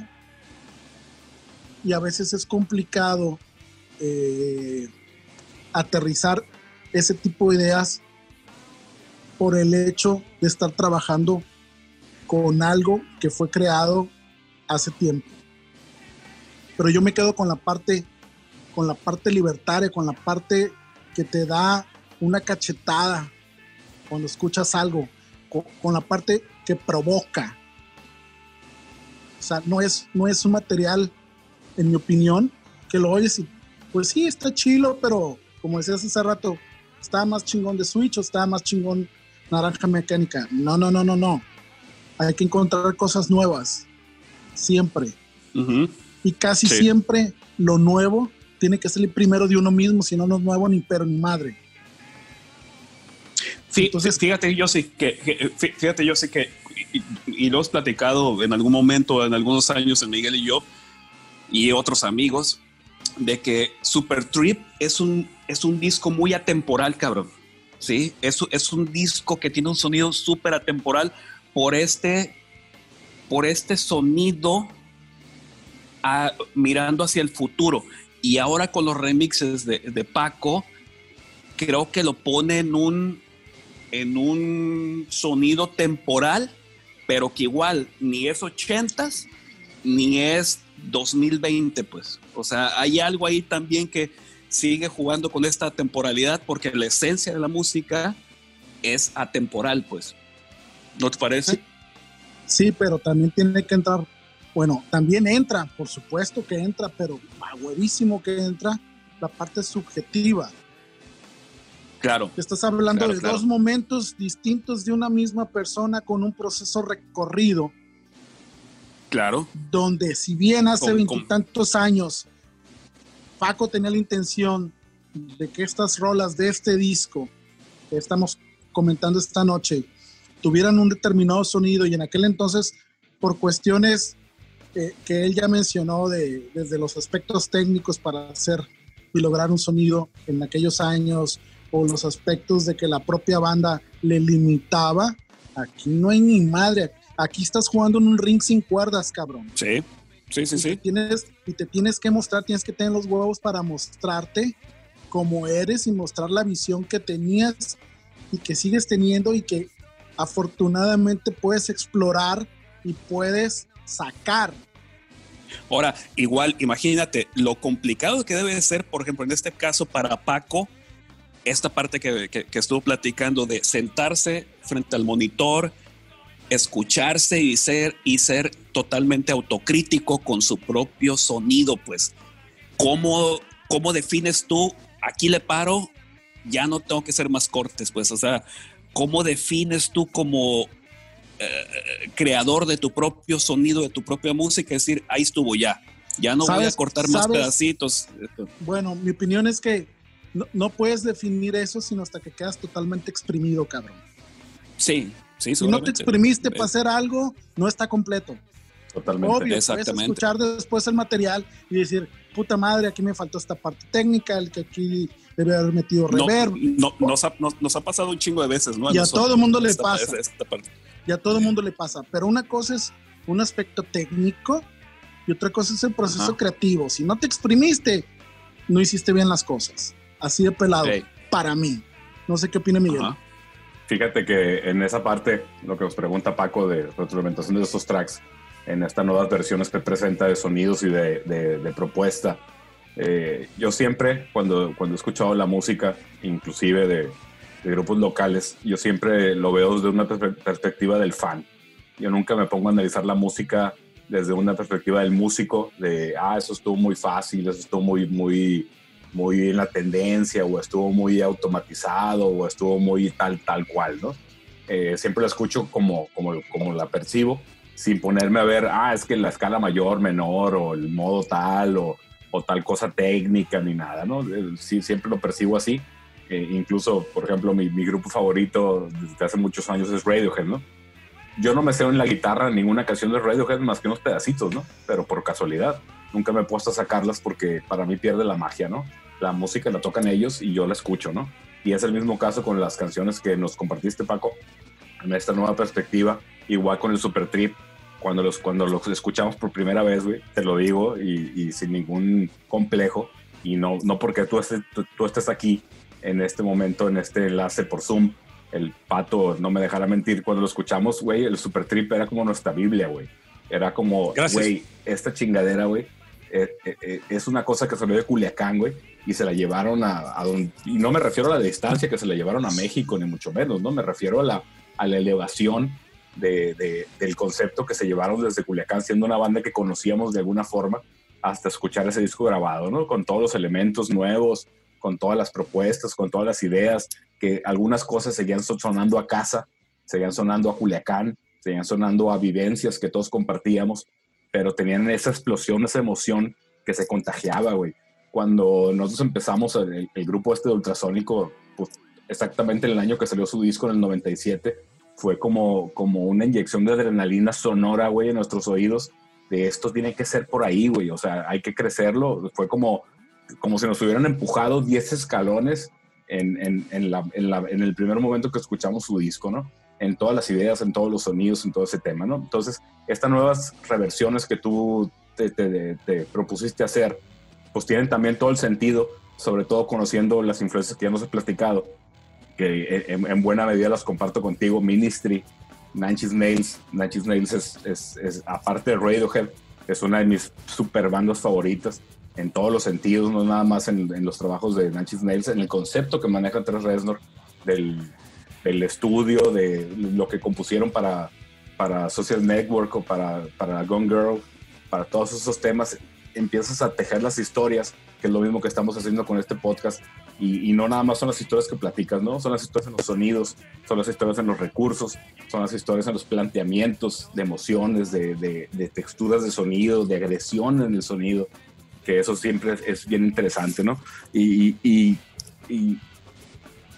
güey, cuando te puedes desligar de alguna forma de ese trabajo que hiciste para hacer un planteamiento nuevo, eh, a mí se me hace súper interesante, sobre todo ese hecho de poder haber logrado de alguna forma dejar eso atrás. Y, y bueno, cuando lo platicas tú ahorita de que, de que es la versión que tú quisiste hacer en entonces, pues toma un poco más de sentido, ¿no? De, de- de- no, no estuvo tan, tan digamos, tan, tan, tan alejado de un concepto o tan alejado de un sonido, porque de alguna forma tú ya lo tenías, ¿no? Pero escuchar estas No es- versiones, escuchar, dime, dime, adelante. No, no, no, no, no, no, está bien lo que dijiste. Al- a lo que voy con esto es, no es que yo quisiera hacer el super trip en los 90 de esta Ah. manera, no, Ok. no, no, no, no, no, porque no lo podía hacer así, no, lo, no. Era como la música sonaba en mi cabeza, Ok. pero no podía traducirla, no podía, no tenía las herramientas, ni existía el hardware, ni las técnicas, ni yo podía yo sentarme y yo manipular todo para poder lograr esto. Es después de muchísimo tiempo cuando yo lo, lo logro hacer, ¿no? Por eso le dije al Josie esa palabra de, esta es mi emancipación, ya sabes, cuando yo puedo producir ya un material sin necesidad de que, ah, somos cinco y lo producimos entre... No, no, no. Esto lo agarré, agarré las líneas, ¿no? Yo voy a des- reacomodar absolutamente todo a como lo sienta, ¿no?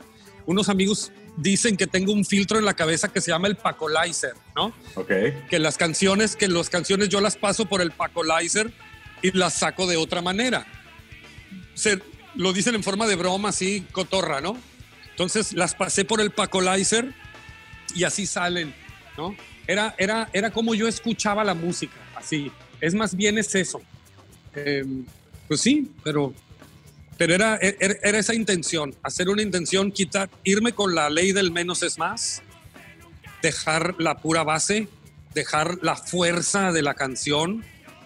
O sea, que, que incluso sonando electrónico no perdiera la fuerza, no perdiera el punch, Claro. no, fer- no perdiera la maniaquez, güey, no perdiera la fuerza del- de, la canción, aunque ya no está todo distorsionado con las guitarras y todo. No, güey.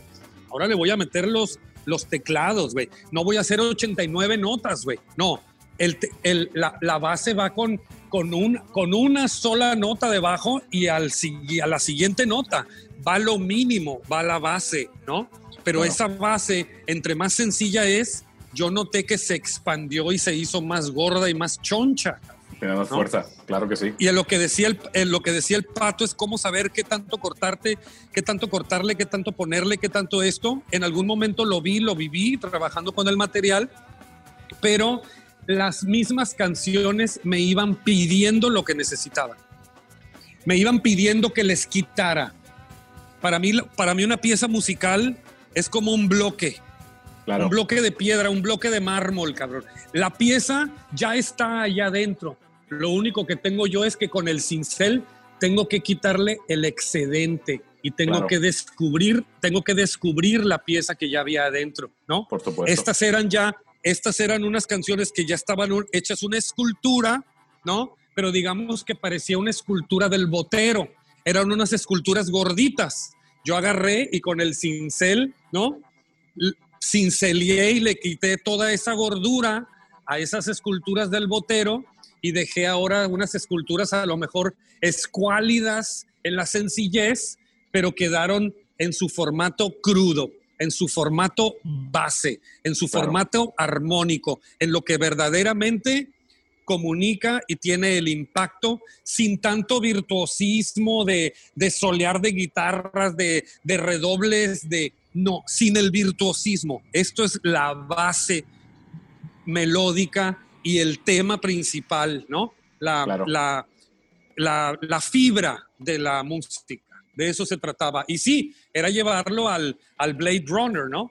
Al Blade Runner 2049. Era brincarme otra vez a, como dice el pato también, de un proceso atemporal, aunque los meta en un, en, en un tiempo presente, pero era brincarme otra vez a, a vámonos al dos, así suena el 2089, güey. Ya Claro. sabes, así suena De- el rock. De hecho, me, me faltó esa parte de siempre la, la música del fin del mundo. A mí me ha, me- me ha provocado siempre una curiosidad. Y, y sin, Es eso. aventurarme, sin aventurarme a decir que tus remixes suenan como la música del fin del mundo, pues quizá por ahí es, ¿no? De, de- de provocar cierta emoción de, en, en ese tipo de, güey, esto que está pasando con este sonido no tiene ninguna reminiscencia en, en- en- en lo que conocíamos antes. Y, y yo puedo decir que es música del fin del mundo si el mundo se acabara mañana, ¿no? Entonces, esa parte siempre es bien Ah, pues, atractiva. el Esa- apocalipsis, esa- esa es muy-. Gracias por esa etiqueta, porque me gusta esa etiqueta de que estos remixes parecen la música del fin del mundo, güey. No hay cosa más prohibida que eso. Y eh, me, encanta el pinche eslogan, güey. Acabas de sacar tú el eslogan de estos pinches remixes. Es la pinche música del fin del mundo de este. O a lo mejor es la del fin de mi mundo, cabrón. Pero pues es del fin del mundo, güey.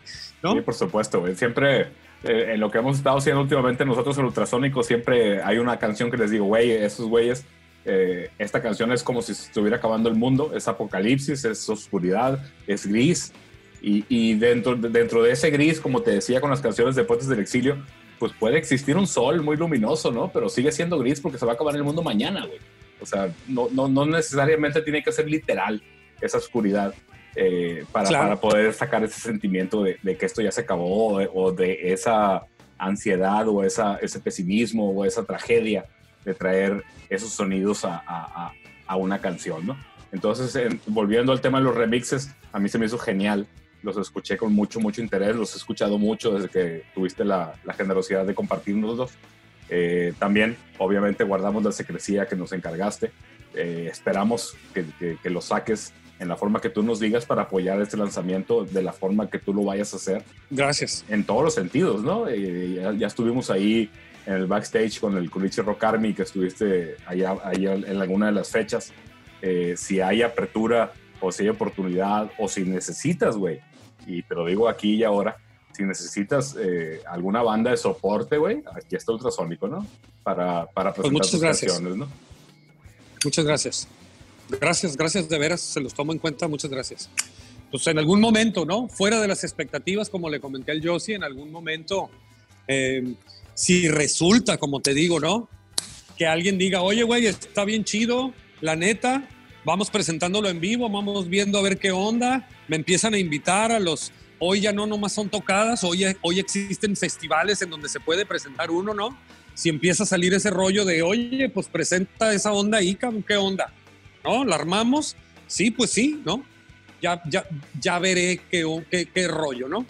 De, de montarlo, de, de hacerlo, de, de presentarlo, porque pues obvio que, que a mí me gusta presentar este material ahorita y hacerlo así, eh, como para, como dice el Josie, que exista el contenido en las redes, pero sí me gustaría tocarlo en vivo, te soy sincero.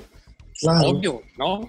El tocarlo en vivo es una parte de, de nosotros, los músicos, de la cual nos retroalimentamos, ¿no? Queremos ver este, este sonido. Es muy diferente nomás escucharlo en el disco que ya llevarlo a cabo, que volverlo a sentir, ¿no? A través de uno cuando lo estás, cuando lo estás poniendo en escena, ¿no? Claro, güey. Y bueno, pues puede ser que no sea para los puristas que les gustó la, el super trip. Esto es para otra generación, para otra gente que a lo mejor escuche la música y diga, órale, están buenas esas rolas. Yo en mi vida las había escuchado, no sabía que esas canciones tenían veintitantos años.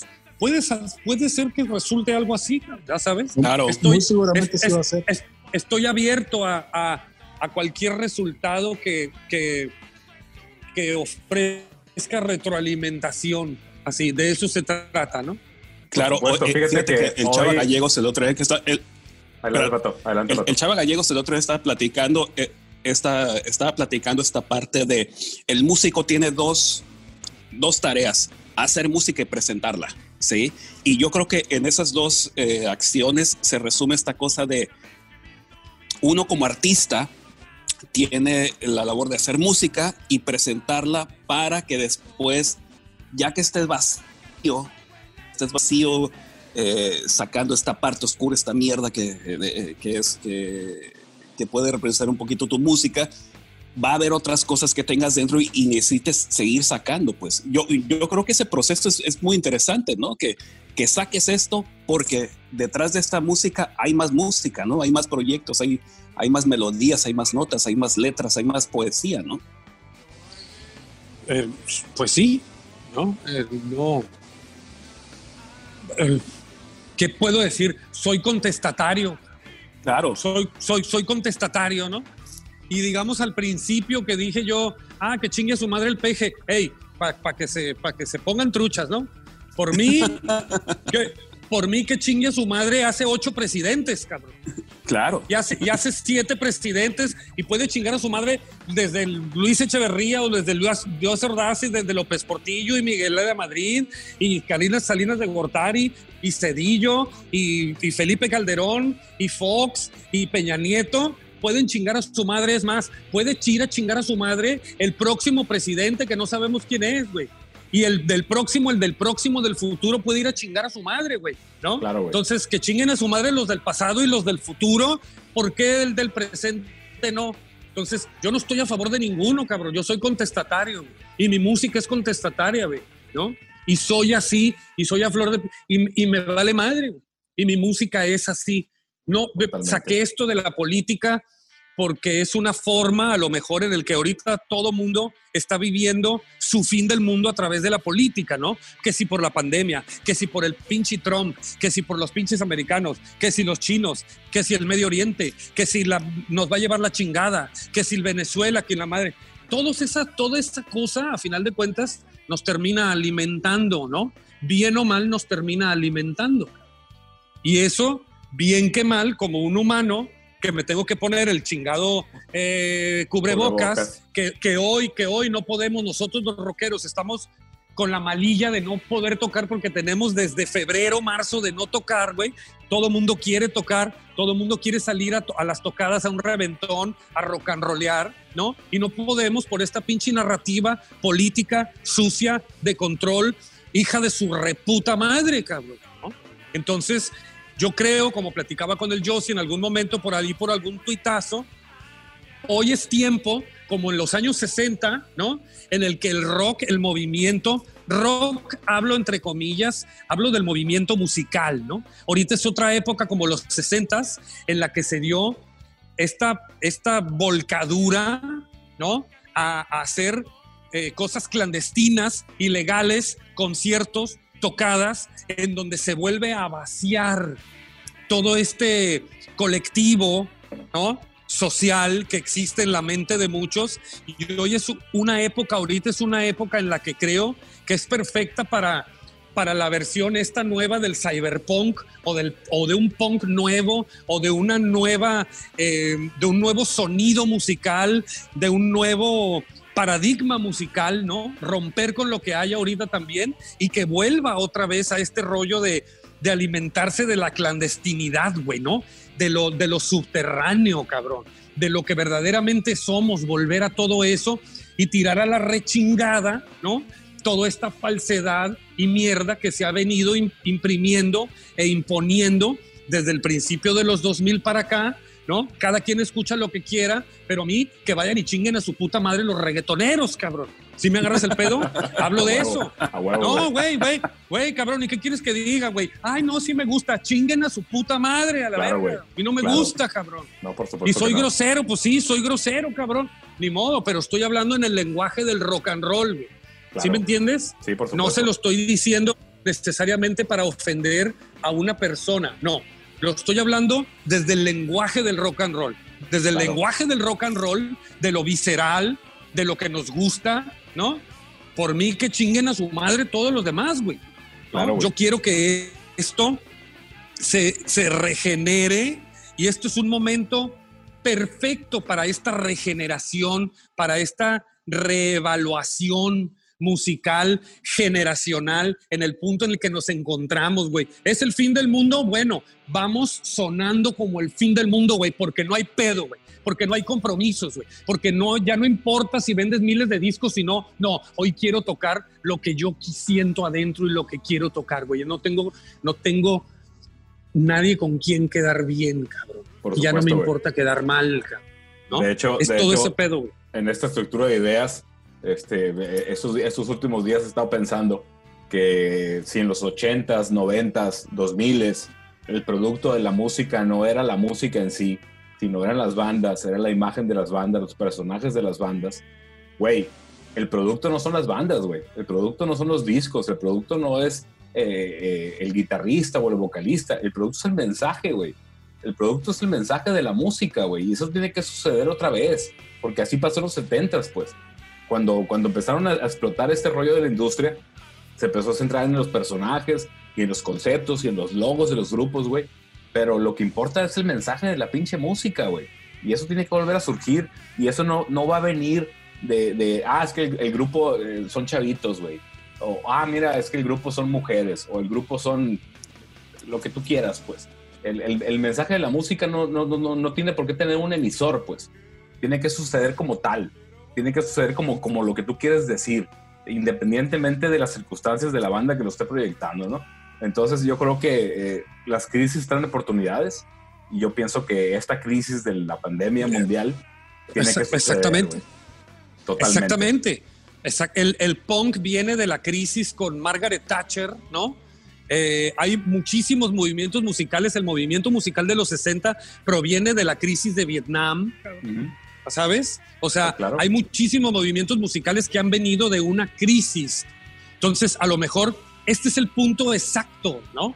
En el cual se genera una, de, de esta crisis, se genera un nuevo movimiento, eh, no necesariamente de un estilo musical, no, un movimiento de, de, de, de arrojo, de pensamiento, de sentimiento, de, de lo que lo que se imprime dentro de la música, güey. ¿no? No necesariamente emociones. emociones, no necesariamente que todas las bandas tengan que sonar igual o tengan que copiarse el sonido. No, no hablo de eso. Hablo de que sea, de que, de que sea la música de ahorita sea impresa por, por la, la crisis que estamos viviendo de estar todo mundo encerrado y de no poder ensayar y de, no- de sentirse como un pinche lobo prisionero, cabrón, como un tigre enjaulado, cabrón, que quiere salir, que quiere, que quiere rock and rollear, que quiere tocar, ya sabes.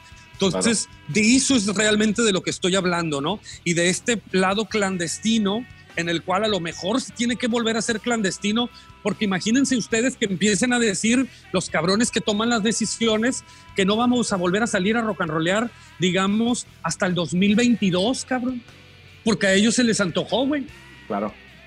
Así, a ver, díganme, ¿a cuánto estamos, cabrón? De que digan, no, no, ya no va a haber conciertos de aquí hasta que la vacuna, que la madre, que no funciona, que hasta el próximo año, al noviembre del 2021 o hasta enero del 2022 se van a volver a dar permisos para conciertos y para festivales y para todo ese pedo. Oye, chingas a tu madre, ¿dónde hay un subterráneo? Plebes, yo voy a hacer una fiesta y voy a ir a hacer una rock and rolleada. ¿Quieren ponerse mascarillas? Pónganse una mascarilla completa a la verga si no se quieren contagiar, pero vamos a rock and rollear porque vamos a rock and rollear, güey. No mames, cabrón. O sea, de eso es de lo que estoy hablando. El movimiento beatnik era en los 50, ¿no? Pero son siempre han sido movimientos que provienen de una crisis, de una crisis política, de una crisis, puede ser financiera. El, el bebop jazz venía de la crisis de los años 20 también, de la crisis económica del mundo, güey. Ya sabes, entonces hay movimientos que se han reflejado musicalmente por creados por la sociedad que se encuentran en un proceso de crisis. Es importantísimo el momento que estamos viviendo ahorita, ¿no? Por lo menos para nosotros que somos creadores, vamos dejándole caer todo el, todo el queso, cabrón. Como lo hagas, si haces tu música con un pinche teclado o si haces tu música con cinco vatos, con tres guitarras, me vale madre, no importa, güey. O haces música con nada más un vato con una batería y una voz y, y con eso hacen música, pues chingón, güey, qué bueno. con lo que sea, güey. No importa. Y no importan los estilos, cabrón. Neta que no importan los estilos. Puedes sacar por ahí, al, puede salir ahí un pinche reggaetonero punk, cabrón, ¿no? Que salgan con los ritmos de reggaetón, pero con una pinche lírica bien punk y que ya no hablen de chichi, de perreo, de la mami, de que yo, de la ma- A lo mejor sale un pinche vato con ritmos así, pero que tire unas pinches letras que digas, ay, cabrón, este vato trae todo el flow bien macizo, güey. Ya sabes, o sea, Claro, es- todo el pero, social. pero sí, sí me entienden la- lo que estoy Sí, diciendo con la crítica es- específica, ¿no? Con, con- hecho, con este me- pro- con este producto que es la comodidad, lo, Claro. lo perfectamente estructurado para que, para que le guste a lo masivo y todo ese rollo. Güey, yo lo respeto, pero yo soy más de irnos con el rollo crudo, por lo menos yo. Hablo por Claro. mí, por, por mi persona. ¿no? Claro, Paco. Y fíjate que subiéndome la ola esa de, de- de todo lo que tú has dicho, eso puede suceder desde Culiacán. O sea, Culiacán, eh, ya con, con esta era del Internet, Culiacán no es menos que Londres, no es menos que Alemania, no es menos que la Ciudad de México, ¿no? Entonces, De puede acuerdo. suceder, ¿no? puede suceder, ¿no? Y aquí suceden el, el, el 8 Fest, creo, y el Arellano trae a los, a los, a los, es como se llama, Tecate Promotion o Tecate Location. Location. Claro. Eh, y puede haber cosas, cabrón, ¿cómo no? Y puede haber, eso es algo, eso es algo que yo siempre dije, cabrón. ¿Cómo cuando nosotros salimos de Naranja Mecánica, ¿por qué no hubo más bandas, güey? ¿Por qué no hubo más bandas que dijeran, güey, vamos a un estudio a grabar bien, güey? Vamos, chingue a su madre, güey. Vamos a ver qué pedo. Hay quienes se fueron, pero hay quienes no continuaron. ¿Por qué no? Y había en ese movimiento 35, 40 bandas en todo Sinaloa. ¿Por qué no hubo más, cabrón? ¿No? Yo siempre me quedé como que, ¿por qué no hubo más? Fíjate que en eso ¿Por que qué dices, no hubo más? y ¿Por qué no sucedió lo que, por qué no sucedió lo de Monterrey, güey? Claro, güey. No, y yo, yo- Sabes que, que en Monterrey empezaron como locos a sacar bandas y a aventar proyectos y órale, cabrón, ¿no? ¿Por qué no sucedió eso, cabrón? fíjate que honestamente... Siempre me lo pregunté, güey. Sí, no, no, y por supuesto darle a la pregunta. Honestamente, fíjate que, y, y- y a lo mejor me estoy permitiendo una, una libertad que a lo mejor no me corresponde, pero yo creo que nadie estábamos dispuestos a ponernos la chinga que ustedes se pusieron, güey. Esos, esos retos que se pusieron en el hard rock para conectar con cierta gente, esa- ese rollo que a lo mejor tuvieron que este, preparar para funcionar en un, en un ambiente que no era el del, ah, mi música original y la chingada. A lo mejor no estábamos dispuestos a eso, ¿no? Y me, me cuento en eso. Me cuento totalmente y con todas las culpas Pues lo- y con todo lo bueno lo- y con todo lo malo, ¿no? Lo tuvimos que romper, brother. Claro. y no güey. es hacerla de, de contarles la historia del chavo del 8, pero en algunos momentos. Y le pueden, le pueden preguntar al Cabach, al Eduardo Mesa, al que es Claro, ingeniero de audio. Por Le puedes preguntar un día, él no tenía casa, ni yo tampoco tenía casa, y el Gradilla se había venido a Culiacán y le había dejado el carro al, al Eduardo. Los dos dormimos en el carro estacionado en una calle de la Ciudad de México. Dormimos como dos días dentro del carro, compa. Y comíamos una vez al pinche día, compa. Porque teníamos 15, 20 pesos para comer una pinche hamburguesa, güey. Y nosotros de. Culiacán, la naranja mecánica, muchos dicen ahí es que eran riquillos, pura madre éramos riquillos. Yo A me fui huevo, con güey. 500 pesos de Culiacán, cabrón. A huevo. Y no tenía familia que me mantuviera, ni a ninguno de los demás. Por eso tuvimos que tocar covers para, para poder vivir, para poder ganar dinero, cabrón. Claro. Entonces, no hay, no hay historia de que nosotros llegamos allá bien Glamour. y que por tener dinero glamuroso nos conectamos con el rollo. No, no, ni madre. Quien nos conoce y quien sabe cómo sucedieron las cosas puede dar fe completamente de lo que te estoy diciendo, cabrón, ¿no? Claro, y no, Y no sí, tenemos... sí, sí fue una, sí fue una chinga, güey. Pero yo respeto también la gente que se quedó y que hizo una carrera aquí en su, en su vida y en su historia, órale, y que aún así sigue tocando, aunque no haya sido tocar profesionalmente, pero que tocan por gusto, ¿no? Eso, eso está bien, es que cada quien puede tener esas decisiones en su vida. Yo a lo que me refiero es, ¿por qué no salieron más bandas? Por lo menos hubieran salido y hubieran sacado un chingado disco y a lo mejor en un año no, y se hubieran vuelto a regresar y hubieran, pero ¿por qué no hubo más explosión de eso? Eso Por es a lo que. ¿por qué, nos, ¿Por qué no sucedió lo de Monterrey, cabrón? Claro, güey. Yo tengo muy clavado el rollo de Monterrey y Culiacán y hago estas comparaciones porque en Culiacán, en Monterrey siempre se organizaron.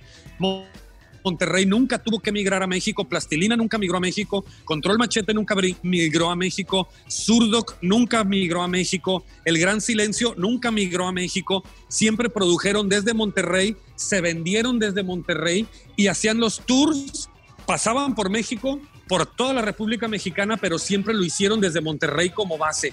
¿Por qué en Culiacán nunca lo pudimos hacer, güey? Claro. Yo tengo unas respuestas, pero no son lindas, güey. Pero nunca se pudo hacer. Hoy hasta la fecha, tampoco, güey. ¿Qué sucede, güey? ¿Qué pasa, güey? ¿Qué pasa, güey? Se lo dejo allá al auditorio que lo mediten, si lo pueden meditar, y, ¿no? Y a la raza ahí de todos los músicos que están. Y pues chingón, gracias por haberme invitado. Buena onda. Parece tribuna del de Alcohólicos Anónimos aquí. No, es que sí, no, no sé cuánto. Pues está poca madre. Fíjate, Paco. Fíjate, Paco, Pinche que tribuna, tribuna de catarsis del rock and roll. Es que no, es que yo lo. No, no, no, buena onda.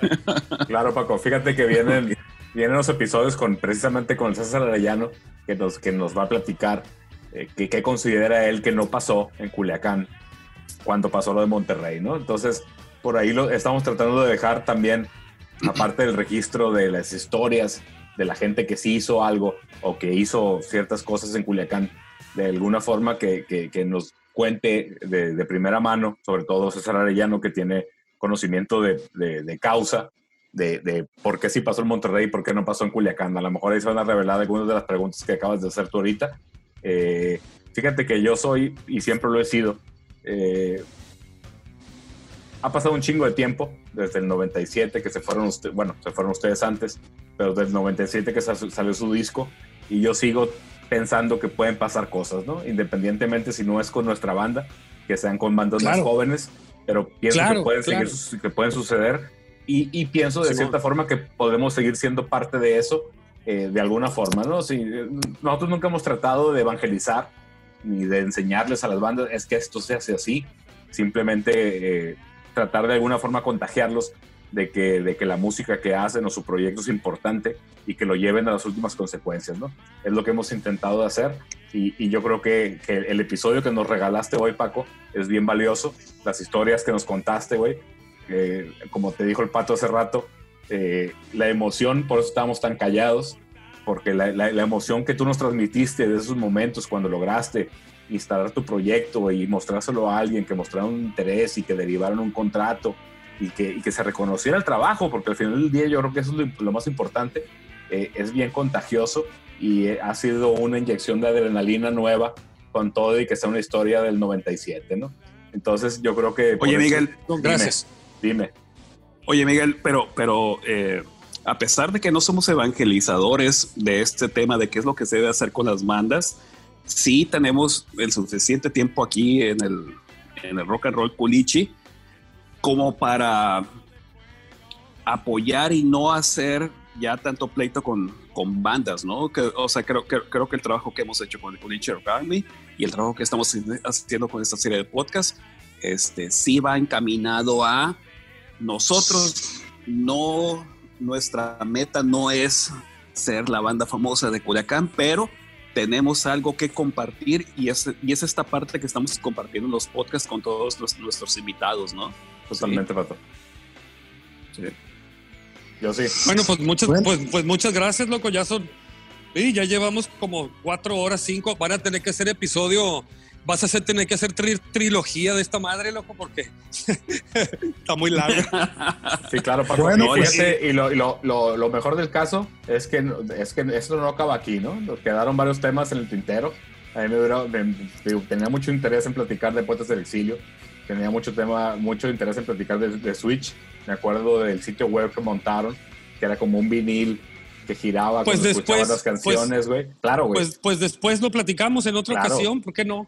Por supuesto. Claro. A- a- para pues- eso iba, es de que no, no, no le ponemos fin, le ponemos un, un to be continued para, para estas Exacto. historias. Eh, yo sí. O será en la siguiente vida. Muy bien. Ah, Oye, sí, sí, Vamos, bueno, vamos. antes de que terminemos, eh, nos quedamos presentando una canción hace como dos horas, ¿no? Que íbamos a soltar una canción. ¿Cuál era?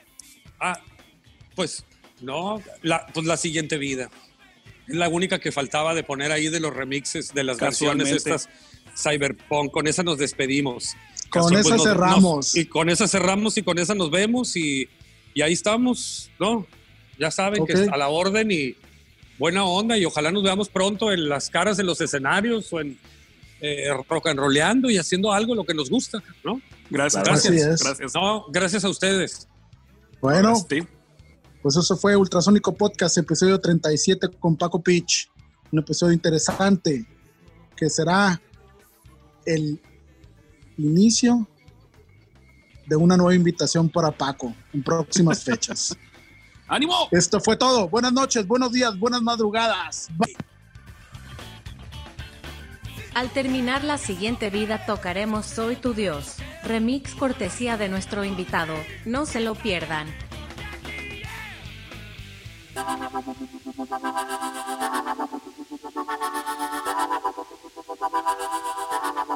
you.